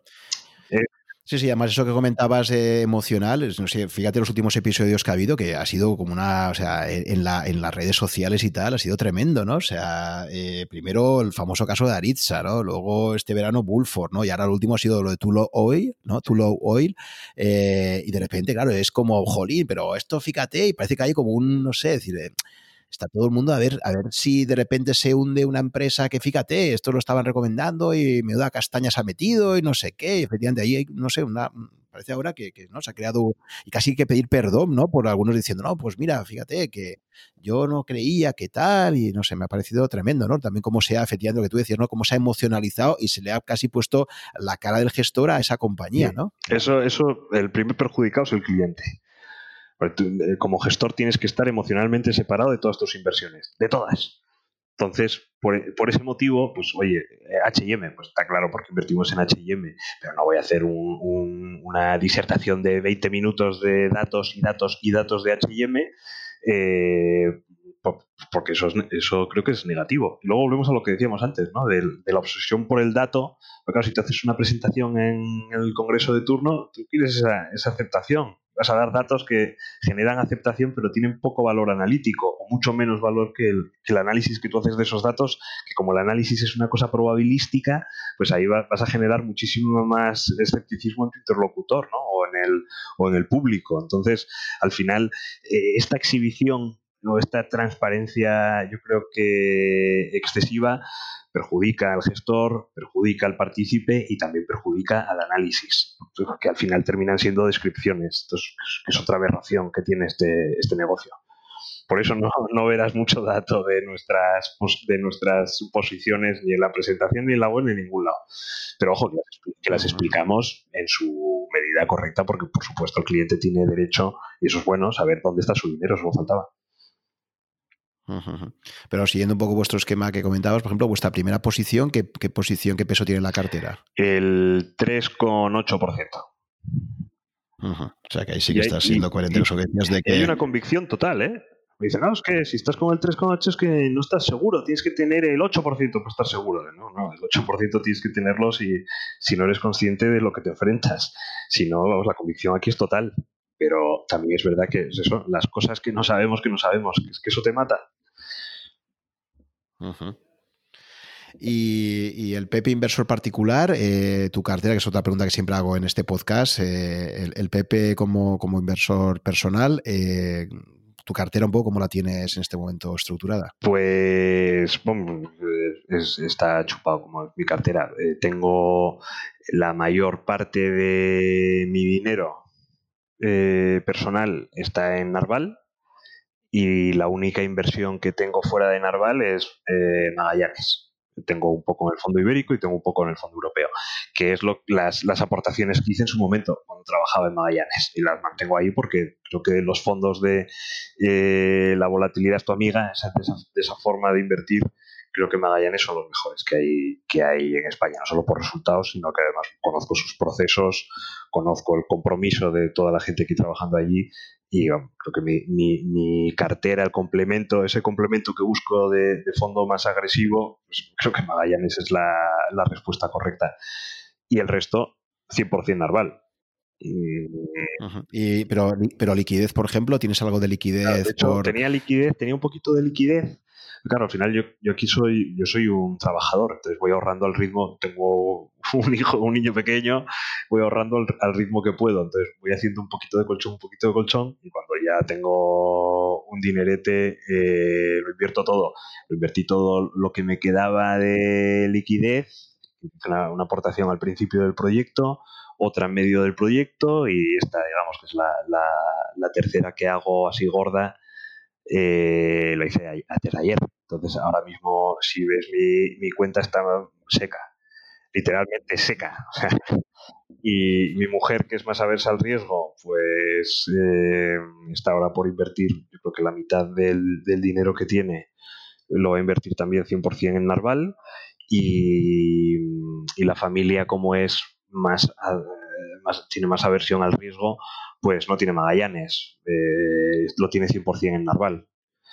Y al final, claro, estamos en la cuestión de qué puede hacer un tipo conservador ahora, eh, con la renta fija donde está, con la renta variable donde está, eh, y el dinero de la familia, que ya te digo que, que tienen más aversión al riesgo que, yo, está invertido en Narval por la razón de que en Narval estamos dispuestos a, sacrificar unos puntos de rentabilidad para cubrir esos riesgos extremos eh, comprando protección. Si no, mis padres no podrían invertir en, Narval. Ellos pueden tolerar una volatilidad de ese 20-25, pero una volatilidad de 50 en ningún caso. Entonces, como, bueno, pues eh, si la bolsa, una rentabilidad como la de este año les parece satisfactoria, sabiendo que si, se, si empeora un año como el año pasado, pues tampoco iba a haber mayores pérdidas. Eh, esa, es, esa es una característica muy importante de por qué mi familia tiene tanto peso vamos, que el 100% del activo eh, financiero de mi familia está en, Narval, precisamente por esa gestión de riesgos, ¿no? Si no, no. Entonces, de renta fija nada y de, digamos, de lo que es una asignación de activos eh, clásica de esto de 100 menos tu edad en, renta variable y tal, eh, consideras que no, es un enfoque adecuado, ¿no? no, caso, ¿no? no, no. Ya te digo, yo tengo 100% en renta variable. Las que más ahora la renta fija precisamente estamos, bueno, en el último podcast con Alberto Spelosín, él hablaba de que probablemente estamos ante la mayor burbuja de la historia en, la renta fija. No sé, tú a nivel macroeconómico, ¿cómo ves un poco el panorama? Bueno, puede ser. Eh, o sea, hay, hay, argumentos muy positivos o muy fuertes para decir que, que esto va a normalizar respecto al pasado claro, y a lo mejor estamos mirando mucho por el retrovisor, pero hay argumentos muy fuertes para decir que la renta fija tiene que corregir de manera salvaje, y algunos de esos argumentos los compro totalmente. y también hay argumentos muy fuertes que también compro totalmente eh, que dicen que bueno pues que la renta fija a lo mejor no colapsa de esa manera tan salvaje fíjate lo que decíamos antes en un capitalismo sin capital el, el, precio del dinero no es tan evidente como antes eh, en un mundo donde la tecnología tiene un poder deflacionista como, como estamos viendo pues a lo mejor las presiones que antes había en el precio de las cosas, pues, pues ya no son tan fuertes. Eh, en un mundo con una demografía como la actual, sobre todo por la parte consumista, pues a lo mejor ya no produce tanta presión como, como había antes. Bueno, son eh, a mí es que invertir mirando por el retrovisor, es que históricamente esto ha estado al 5 y ahora está al 2. Bueno, pues, pues puede revertir a la media o puede no revertir a la media. Entonces, yo no, yo, yo no soy, vamos, yo no hago planteamientos, yo prefiero tener una posición muchísimo más agnóstica, porque la, incertidumbre ahí, cuando te cambia el paradigma de una manera tan fuerte como, como ha pasado en estos años, pues creo que tienes que ir muy, ser muy cauto, tanto en tus posiciones como en tus afirmaciones. Porque realmente, ante un cambio de paradigma tan profundo, lo que hay al otro lado de la esquina, no tenemos ni idea lo que es. Eh, ¿Cómo ves eh, la, inversión en oro o en, o en Bitcoin o otras criptomonedas? Pues que no es para mí. Yo te digo que los planteamientos de bueno o malo, eso sí que no me gusta. Yo soy planteamientos de eh, ¿es apropiado para mí o no? Y el oro puede serlo. Es que el tema austríaco tampoco no me gusta, no me gusta nada gusta especialmente. Eh, es curioso porque has hablado mucho de ciclos de inversión y eso te iba a preguntar, que cómo veías, eh, si, te, si te había parecido interesante pues la, explicación del ciclo que hacen los austriacos y cómo, cómo enfrentabas un poco la, economía austriaca. Ah, pues mira, eso no, no, no, no, no, me gusta, o sea, no me gusta nada. Eh, creo que el, tema austriaco en España creo que está... están utilizando el, tema austriaco es un tema político al final ahí hay una teoría económica de reparto y uso de la riqueza, se podrá repartir más o menos, pero ahí tienen su, esa es tu propuesta y por tanto lo que están hablando es de, cómo se maneja el poder en, una sociedad. Es verdad que lo plantean desde un punto de vista muy económico, eso es cierto, pero hay un componente ideológico evidente. De hecho, toda la gente que es austríaca que conozco que no son pocos, todos tienen una orientación ideológica concreta, más o menos votan a los mismos partidos y más o menos les gusta lo mismo y les disgusta lo mismo. O sea que eso, eso es innegable. Y están utilizando, yo creo, se está utilizando el, el value como un vehículo de adoctrinamiento. A mí me parece que esto es, es, propaganda, no formación que eso es otro de los graves problemas que, está teniendo el value, yo, para mi opinión, en los últimos tiempos. Y la parte austríaca me parece que es bastante culpable de ello.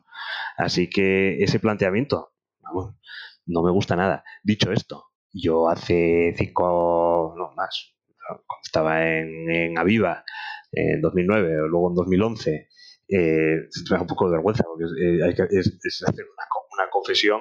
Eh, yo de mayor, como quería ser para mes, pues eh, decía que era austriaco y leía todos los libros austriacos habidos y por haber, eh, repetía párrafos y lo defendía, pero, pero realmente no porque yo fuera austriaco, sino porque yo estaba cegado por el efecto halo de la persona que, profesionalmente más admiraba.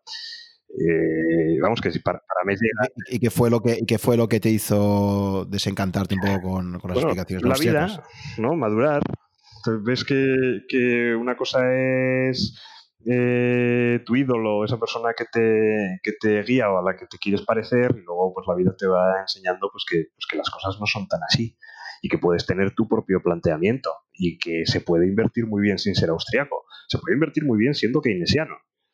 O sea, que es que, es que no tiene absolutamente nada que ver, que son dos cosas distintas. la inversión en equities, la inversión en acciones es una cosa, y el planteamiento austriaco es otra.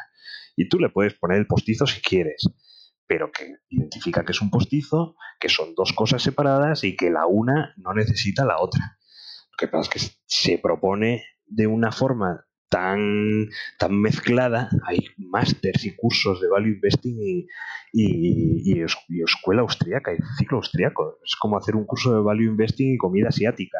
Es que son, son postizos. No, pues es que lo del ciclo del austriaco te ayuda. Bueno, y la comida asiática pues es muy saludable también, pues a lo mejor también te ayuda. O hacer yoga, pues a lo mejor también te ayuda. Es que son cosas distintas. A mí esto me parece perjudicial, me parece malo. Ahí sí que tengo una opinión muy negativa de esto. Pero bueno, eh, no deja de ser una, opinión personal y que tengo compañeros de profesión, value y austriacos a los que respeto total y con los que tengo esta discusión. ¿eh? Con los que tengo esta discusión. Es verdad que parece que sea como un tema bastante hispano, ¿no? Porque fíjate que Warren Buffett eh, efectivamente nunca se la ha relacionado ni ha mostrado, eh, por lo menos en público, el más mínimo interés por la escuela austriaca, ¿no? Es más, yo, yo casi lo vería más, él, tiende a citar más y admirar más a Keynes, ¿no? Curiosamente. Pero, pero, es que, Juan, esto es por la admiración, hablemos claro, es por la admiración que todos los value, todos los inversores españoles tenemos, tuvimos, tenemos, de, de Paramés y, y de Álvaro Guzmán, fundamentalmente, que es que son dos inversores buenísimos que ha tenido este país, que han performado impresionantemente bien y que ellos dicen que eh, son austríacos convencidos y que eso les ayudó. Y como no sé si esto es propio de los españoles, pero sí propio de esta época que estamos viviendo en España, como las nuevas propuestas huelen todas a copiar planteamientos de otras personas que han tenido éxito en el pasado, no hay propuestas, eh, no hay alternativas diferentes, radicalmente diferentes, sino que muchos intentan copiar directamente a Paramés y a Álvaro Guzmán, pues caemos en esa repetición una y otra vez del, tema austriaco. yo creo que hay que pensar las cosas bien, hay que madurar un poco, que, son cosas distintas. Que es que si Paramés llega a haber dicho que él es del Celta de Vigo, pues si me hubiera tatuado en el pecho Celtarra menos mal que no, menos mal que no, me tatué, que no me tatué nada, ni la cara de la cara de Hayek. ¿Te imaginas ahí en el, en el antebrazo? Joder, sí. Pues eh, hay que Oye, oye y, hablando también un poco de eso, eh, ¿cómo ves tú, que además estuviste en Canadá estudiando las mineras y tal, ¿cómo ves, cómo ves tú el sector minero en general y esta tesis de que, pues que en general todo el sector de las materias primas está, está innecesariamente castigado en los últimos años? Bueno, pues puede ser, puede ser. no tenemos inversiones en mineras, nosotros sí tenemos inversiones en compañías que hacen servicios o que venden maquinarias a, compañías mineras. Eh, y es verdad que ves el famoso gráfico ¿no? del, de Gundach, del sector de material de commodities contra el SP, creo que es. ¿no? Y es verdad que ves ahí una dislocación frente al pasado brutal. Lo que pasa es que los paradigmas cambian también. Y ojo, que estamos entrando en un momento en la historia bastante único en el que el capitalismo es sin capital, en el que la generación de valor es intangible. Y yo no sé lo que va a pasar en el, en el futuro, pero lo que desde luego tengo claro es que no puedo ser tan, tan tajante como lo habría sido en el pasado respecto a, la, a, esa, a ese, esa dislocación o ese, o ese, ese, desequilibrio que hay entre la bolsa y las commodities. Es que a lo mejor las commodities en un mundo intangible tienen menos, menos importancia. No sé, Juan, la verdad es que no. pero, pero, pero esto de capitalismo sin capital dependerá de sectores, ¿no? Por ejemplo, yo estoy pensando ahora en, proyectos espaciales, fíjate, Jeff Bezos o, o Elon Musk, que eh, todo lo que es. Eh, pues, pues, pues uno de los sectores que puede quizás tener más, más proyección en el futuro, que es todo lo que está relacionado con aeroespacial, eh, ahí no me parece un sector que necesite poco capital precisamente, ¿no? Por ejemplo, pero, o, biotecnología, por ejemplo. No es tanto capital físico, como si capital intelectual, como si obtener determinadas tecnologías, como si invertir en I+D. La inversión en I+D consume muchísimo capital, pero el resultado no es un, depende del sector, pero en general no es un bien tangible, sino que es un conocimiento, que es una idea, que es un concepto. Y eso es lo que a día de hoy más valor está, está generando. Comparas una, una compañía eh, industrial como, como BMW, por ejemplo, compañía excelente, nosotros tenemos posición BMW, con una, un un capital físico impresionante. ¿Y qué es lo que están haciendo? Pues que ven que el, capital físico tiene muchísimo menos importancia en el nuevo paradigma que les viene.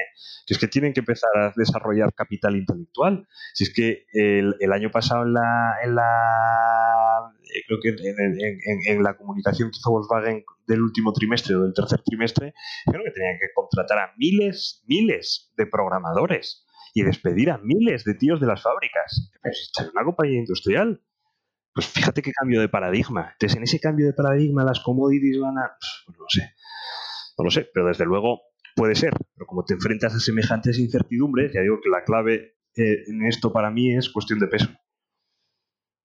De peso en cartera, me refiero. Cuestión de peso que le das a la idea de cartera. Sí, sí, pero fíjate que esto que cambio de paradigma porque ya lleva mucho tiempo. Yo recuerdo cuando Microsoft pasó a ser la empresa con esa capitalización bursátil que superó a General Motors, que esto lo debió hacer ya pues a finales de los 80, ¿no? Como máximo primeros 90. Ahí ya pues eh, todo el mundo dijo, jolín, esto es un cambio de paradigma clarísimo. ¿no? O sea, ¿cómo puede ser que Microsoft, que tiene como principal activo, eh, pues eso, unos cuantos miles de ordenadores y, sobre todo lo que es, es un equipo humano bestial, eh, ha superado en, valoración bursátil a, un monstruo como General Motors, ¿no? que era el paradigma de la era industrial. ¿no? Y esto ya ocurrió ya hace unas cuantas décadas, es decir, que es un proceso que se ha venido masticando ya desde hace bastante tiempo. Y hace no mucho Exxon era la compañía más grande del mundo, la petrolera. Pues que genera mucho más valor un programador y un desarrollador bien avenido que un montón de chatarra extrayendo eh, petróleo del mar del norte. Yo qué sé, es así. Sí, sí, sí. Vale, y, respecto a criptomonedas, Bitcoin, ¿tienes ahí una posición de decir... No tengo ni idea. Eso, sí que no tengo ni idea. Eso, es que eso sí que no es para mí seguro yo tengo un amigo que, le encanta el tema y le pero es que no, es para mí. Eso es lo único que puedo decir del Bitcoin. Ya, ya, ya.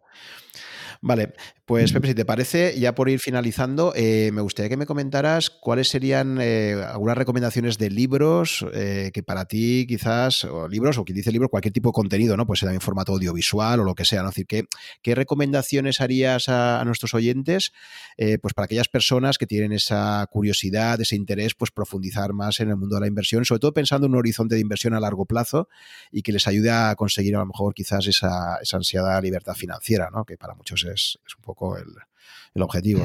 Pues bueno, libros de libros de finanzas, de value, de behavioral finance y tal, si es que están todos te recomendados, y es que con 50 libros es que te has leído la, la, crema de la crema.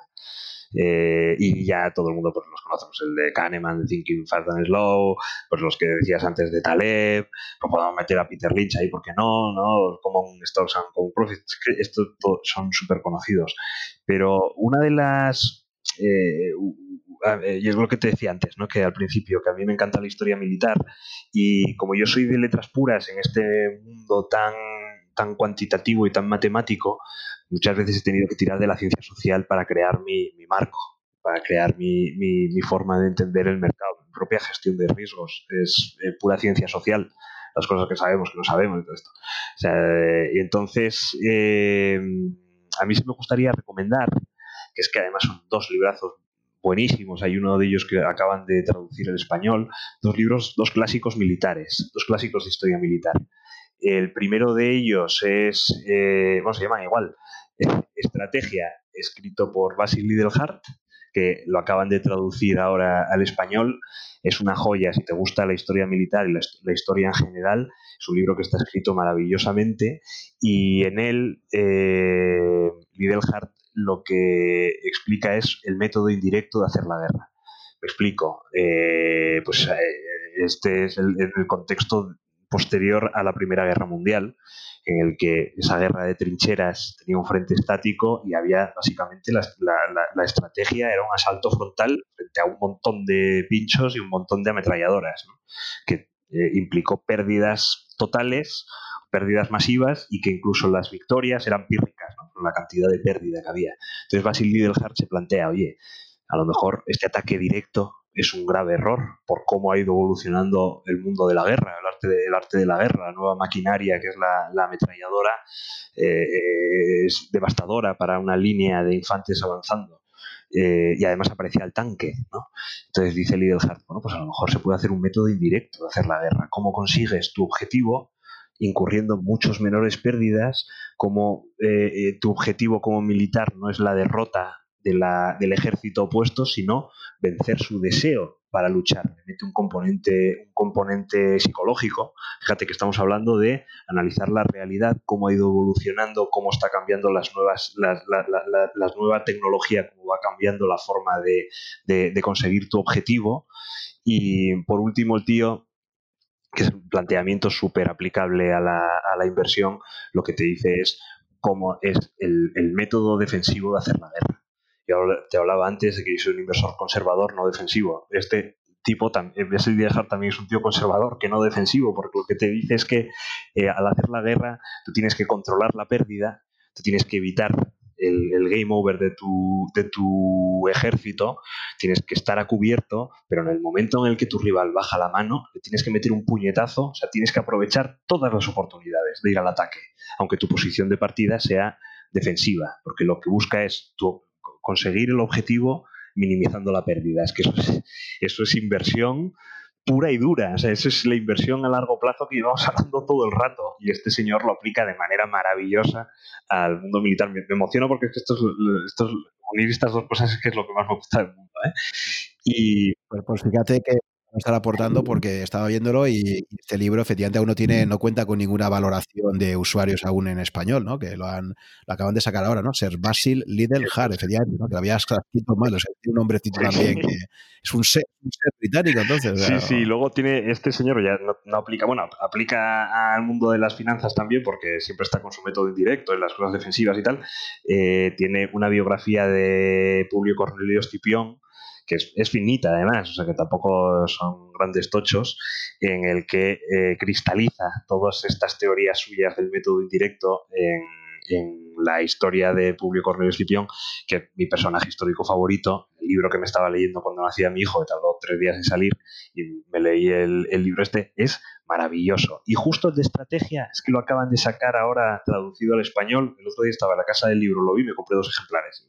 No, sé a quién, se lo regalaré a alguien o me lo volveré a leer en español, que siempre hay algún detalle que, que recupero. O sea, es un libro buenísimo. Y además que vas a ver la, analogía directa con, la inversión en bolsa, con tu figura como, inversor también, ese componente psicológico, ese componente de, valorar riesgo y retorno, es que es, inversión pura y dura, pero contado eh, de una forma histórica maravillosa. Eh, esa es la primera, la primera recomendación. Y luego la segunda, que es que lo, tengo aquí porque ahora me lo estoy releyendo, es otro libro que se llama Estrategia, que este no está, no está que yo sepa no está traducido al español, de Edward Lutark. Se llama La estrategia, la, lógica de la guerra y de la paz. Eh, otro libro que en el contexto de la en el contexto de la guerra las analogías con la inversión a largo plazo son clarísimas. Eh, el, primer capítulo, por ejemplo, habla de que la lógica de la guerra no es una lógica lineal, sino que es una lógica paradójica. Fíjate que es que esto, como lo estoy leyendo, pues al principio empleaba estas palabras, ¿no? Al principio del podcast. Eh, lo que te dice Lutark, que es en, ese primer capítulo, que es tan aplicable a, las finanzas, es que mm, la lógica lineal es predecible. O sea, Imagínate, pues que si, tú eres un ejército que tienes que ir del punto A al punto B, la lógica lineal lo que dice es vete por la vía más fácil y más rápida, llega cuanto antes. Entonces tu enemigo, que tiene un, planteamiento paradójico, se anticipa a tu movimiento porque sabe por dónde puedes ir. Entonces se prepara y decide hacerte, hacerte una emboscada. ¿no? Y entonces caes precisamente por ir por la vía más directa. Entonces, lo, él lo que te dice, también unido a lo que decíamos antes de Lidl Hart, es prueba un paramento, un, planteamiento paradójico que para ir de A a B pasa primero por C, luego por D, luego por D, luego por D y luego vuelves a B. Es muchísimo más largo, pero te vuelves impredecible. Entonces, ¿Esto cómo, cuál es una de las relaciones con, con, la inversión? Pues la, la, teoría de las trampas, que es como a mí me gusta llamarlo de cuando te planteas una inversión, siempre hay un cebo. Imagínate, pues a mí me gustan los dividendos. ¿Cuál es mi cebo? Una compañía con un dividendo alto. Que no tenga deuda, que tenga los múltiplos así más o menos en orden y tal, y el dividendo alto. A mí el dividendo alto me vuelve loco. Pero sé que el tipo que me lo está vendiendo sabe que yo llego ahí por el dividendo. Fíjate, eh, eh, Vodafone hace unos meses parecía que con los múltiplos tradicionales del value, estaba muy barata. La gente que le gustaba el dividendo se ponía a comprar Vodafone y tres meses después te recortan el dividendo y te, te, hacen un roto en tu, en tu inversión. ¿Cuál era el cebo? El dividendo. Eso lo sabe tu contrapartida que está teniendo un planteamiento paradójico, es decir, te estoy vendiendo esto que parece una buena inversión y tú que eres un inversor lineal te vas a lanzar directo a por ello. Y te voy a dar. Entonces, esa forma, esa, esa lógica de, dar un paso hacia adelante y dos hacia atrás con el objetivo de avanzar a largo plazo, eh, tiene aplicaciones directísimas en la inversión, aplicaciones invertísimas para ti como, como inversor, tanto a nivel estratégico como a nivel táctico. Y ese componente psicológico pues se llama la lógica de la guerra y de la paz, ¿no? ese componente psicológico, ese componente lógico, eh, Lutark en el libro de estrategia ahora lo toca, que es, es, maravilloso, me lo estoy releyendo ahora, no sé por cuánta o quinta vez, eh, y lo tengo aquí encima de la mesa, por eso.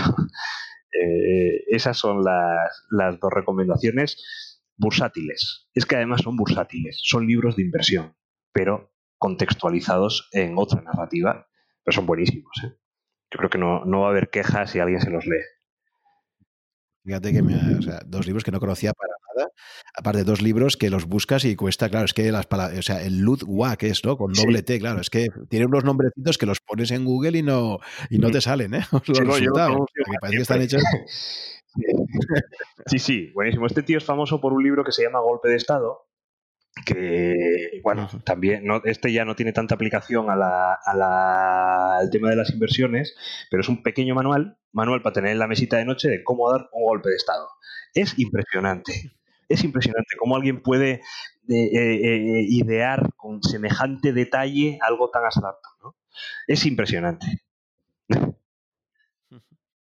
Cuando hablabas de la impredecibilidad y, tal, estaba acordándome mucho de Donald Trump, ¿no? ¿Crees que hasta cierto punto, ¿no? Es decir, creo que la tramponomia es básicamente, ¿no? O sea, yo creo que es que el tipo es, es deliberadamente, eh, o sea, está jugando constantemente, no sé cómo, o sea, es una nueva era, ¿no? O sea, ¿quién se iba a imaginar? Esto lo comentaba con Spelosín en el último podcast, ¿no? ¿Quién se iba a eh, imaginar un presidente de Estados Unidos que a golpe de tweet está moviendo mercados, que, que, que está básicamente eh, jugando, jugando con todo el mundo, al gato y al ratón, ¿no? Y ahora sí, y ahora te lo doy, y ahora te lo quito, y ahora no sé qué. Y, bueno, a lo mejor esa es su lógica. ¿verdad? Y, al final, yo el otro día lo estaba hablando con un compañero, decía, eh, cuando, cuando anunciaron, cuando anunciaron la primera vez que había llegado a un acuerdo con los chinos, eh, yo me quedé muy sorprendido, porque digo, ostras, Donald, macho, te has quedado sin, sin gasolina para futuros tweets. Y de repente dice, acabamos la fase 1. Yo, ah, espérate, que va a haber más fases, que no sabemos cuántas hay. O sea, este tío tiene, con esto acaba de conseguir gasolina infinita. Y vaya, visto así, a lo mejor sí tiene su lógica, ¿no? Y, la partida que está jugando con China, que a mí me encanta, también una de las cosas que más me gustan de la historia es la guerra del Peloponeso. Te hablamos muchas veces de Tucídides y de la trampa de Tucídides, que decía que la guerra entre Esparta y Atenas nació por la desconfianza que generaba el, progreso de, Atenas en Esparta. Fíjate, por la desconfianza. qué, cosa tan emocional para algo tan práctico como la guerra, ¿no? Y tan, y tan material como la guerra. Pues la desconfianza entre China y Estados Unidos va a estar ahí, va a estar ahí durante muchas décadas. Eh, eso, eso no va a parar. Pero es que el tío que tienen enfrente, el chino, ese también, ese también tiene su lógica y ese también puede hacer movimientos eh, paradójicos. yo me imaginaba que, o sea, yo si fuera el, primer chino, pues lo que haría sería perder el trade war. Yo lo perdería, aposta. Y decir, el enemigo occidental, nuestro rival Donald Trump, que es Satanás, como se puede ver, eh, nos ha condenado a, una, a un problema económico y la culpa es suya y los chinos nos tenemos que unir para solucionarlo y avivas el tema nacionalista y avivas el tema de Occidente eh, contra Oriente y avivas el tema a través de hombres de la mar y hombres de la tierra, ¿no? Es el conflicto entre los atlantistas de Estados Unidos y la, la, parte más terrestre de China. Y todo esto, es eh, lógica geográfica, lógica histórica y lógica militar, aplica al mercado. Ojo con lo de los planteamientos lineales y paradójicos, ¿eh? es que eso es, importantísimo, pero en un libro sobre Warren Buffett no lo, vamos a ver. Pues qué curiosas recomendaciones. Y alguno que quizás tenga un poco más de relación, si tuvieras que elegir un, libro, eh, digamos, ya con un contenido más, más claramente relacionado con, el mundo financiero, que quisiera recomendar, aunque sea uno ya clásico, da igual, pero decir que, oye, tú miras tu biblioteca y dices, oye, pues yo ahora, si me tengo que quedar con uno, quizás sería este. Pues, pues venga, eh, análisis financiero de Martin Friedson y Manuel Álvarez, me parece que se llama. Es que este tiene, una frase que a mí me parece maravillosa y que como analista también me sacudió como, un, como si me diera un golpe con un bate de béisbol en la cabeza, fue que eh, toda la comunicación pública de una empresa no se hace para informar, que es lo que me habían dicho en la universidad, sino que se hace para captar capitales al menor coste posible. Y una vez que como analista interiorizas eso, tu forma de acercarte a una compañía y de analizar a una compañía es totalmente distinta, porque sabes que hay un conflicto ahí que va en tu contra entonces tienes que aceptar ese conflicto y tienes que ver, a ver, ¿dónde está el cebo? Otra vez, ¿dónde está ese dividendo alto? ¿Dónde está la trampa en la presentación? ¿Qué es lo que tú sabes que me gusta oír y que me estás contando? Porque ahí es donde está tu trampa. Porque ahí es lo que, eso es lo que va a hacer que yo te preste capital a un, a, un precio bajo, que va justo en contra de mis intereses. Entonces, eh, este libro además de tener ese enfoque como analista financiero, que fíjate que no hay nada más cuadriculado casi que un, análisis financiero a priori, ¿no? Pues este libro trata el análisis financiero rompiendo todo ese tipo, todos esos dogmas y diciendo, ojo, que esto es una guerra, que esto es un campo de batalla, que es la empresa contra tu capital. Y tienes que analizarlo de esta forma tan, tan bélica o tan basada en el conflicto como que la compañía quiere tu dinero muy barato. Es brutal. Eso es brutal. Eso podríamos, si hiciéramos el podcast de, historia militar y de geopolítica, tendríamos que recomendar este análisis financiero. Es increíble cómo en este mundo de la inversión puede haber tantos enfoques. Eso, eso es lo que lo hace realmente atractivo intelectualmente, ¿no? Cómo puede haber tantos enfoques distintos eh, para abordar el mismo problema de fondo, ¿no? De, cómo invertir en un entorno de, incertidumbre. Ahora vender arriba. es que fíjate qué chorrada. Sí, sí, sí, sí. Pues nada, oye, es fascinante las recomendaciones. La verdad es que confieso que ninguno de los tres libros que me has dicho conocía, lo cual me encanta porque eso es, un, es una buena prueba de, lo tantísimo que tenemos siempre por conocer. Y, nada, los buscaré y por supuesto pondremos los enlaces, como hacemos siempre, en el, en el artículo que publico en mi, en mi blog en Rankia, eh, con, con, los enlaces a, a los contenidos principales que hemos comentado. Así que nada, Pepe, pues yo creo que ha sido un placer tremendo volvernos a reencontrar, aunque haya sido virtualmente. Espero que pronto podamos volverlo a hacer eh, en términos físicos, tomándonos un café. Oye, eh, a paellas ahí en Valencia, ¿eh? Ojo, ¿eh? si vienes a Valencia, por supuesto, la paella, la paella está asegurada, ¿no? Así que avisa cuando vengas por aquí. Y, nada, lo dicho, que ha sido un verdadero placer, pues eh, disfrutar de tu pasión ahí, de tu de tu forma de contar siempre las cosas de esa forma tan, tan originalmente eh, a nivel intelectual tan, tan diferente, ¿no? Que yo creo que lo que es fascinante, ¿no? Siempre cuando, como, como hay tantas formas de ver eh, eh, la forma de invertir de, de, forma diferente, ¿no? En función de cuál es tu, tu pasado, fíjate que en tu caso tu historia militar, esa pasión por la historia militar, cómo se acaba impregnando, ¿no? Incluso tu forma de invertir. Sí, sí, totalmente de acuerdo, Juan. totalmente de acuerdo. Pues muchísimas gracias, hemos pasado fenomenal. Así que muchas gracias por invitarme y eso, oye, que ya que me has invitado a una paella en Valencia, pues ya me dejaré caer por ahí. Seguro, tienes que venir por aquí y nos tomamos una buena Eso es, eso es. pues nada, Juan, muchísimas gracias. A ti, un abrazo.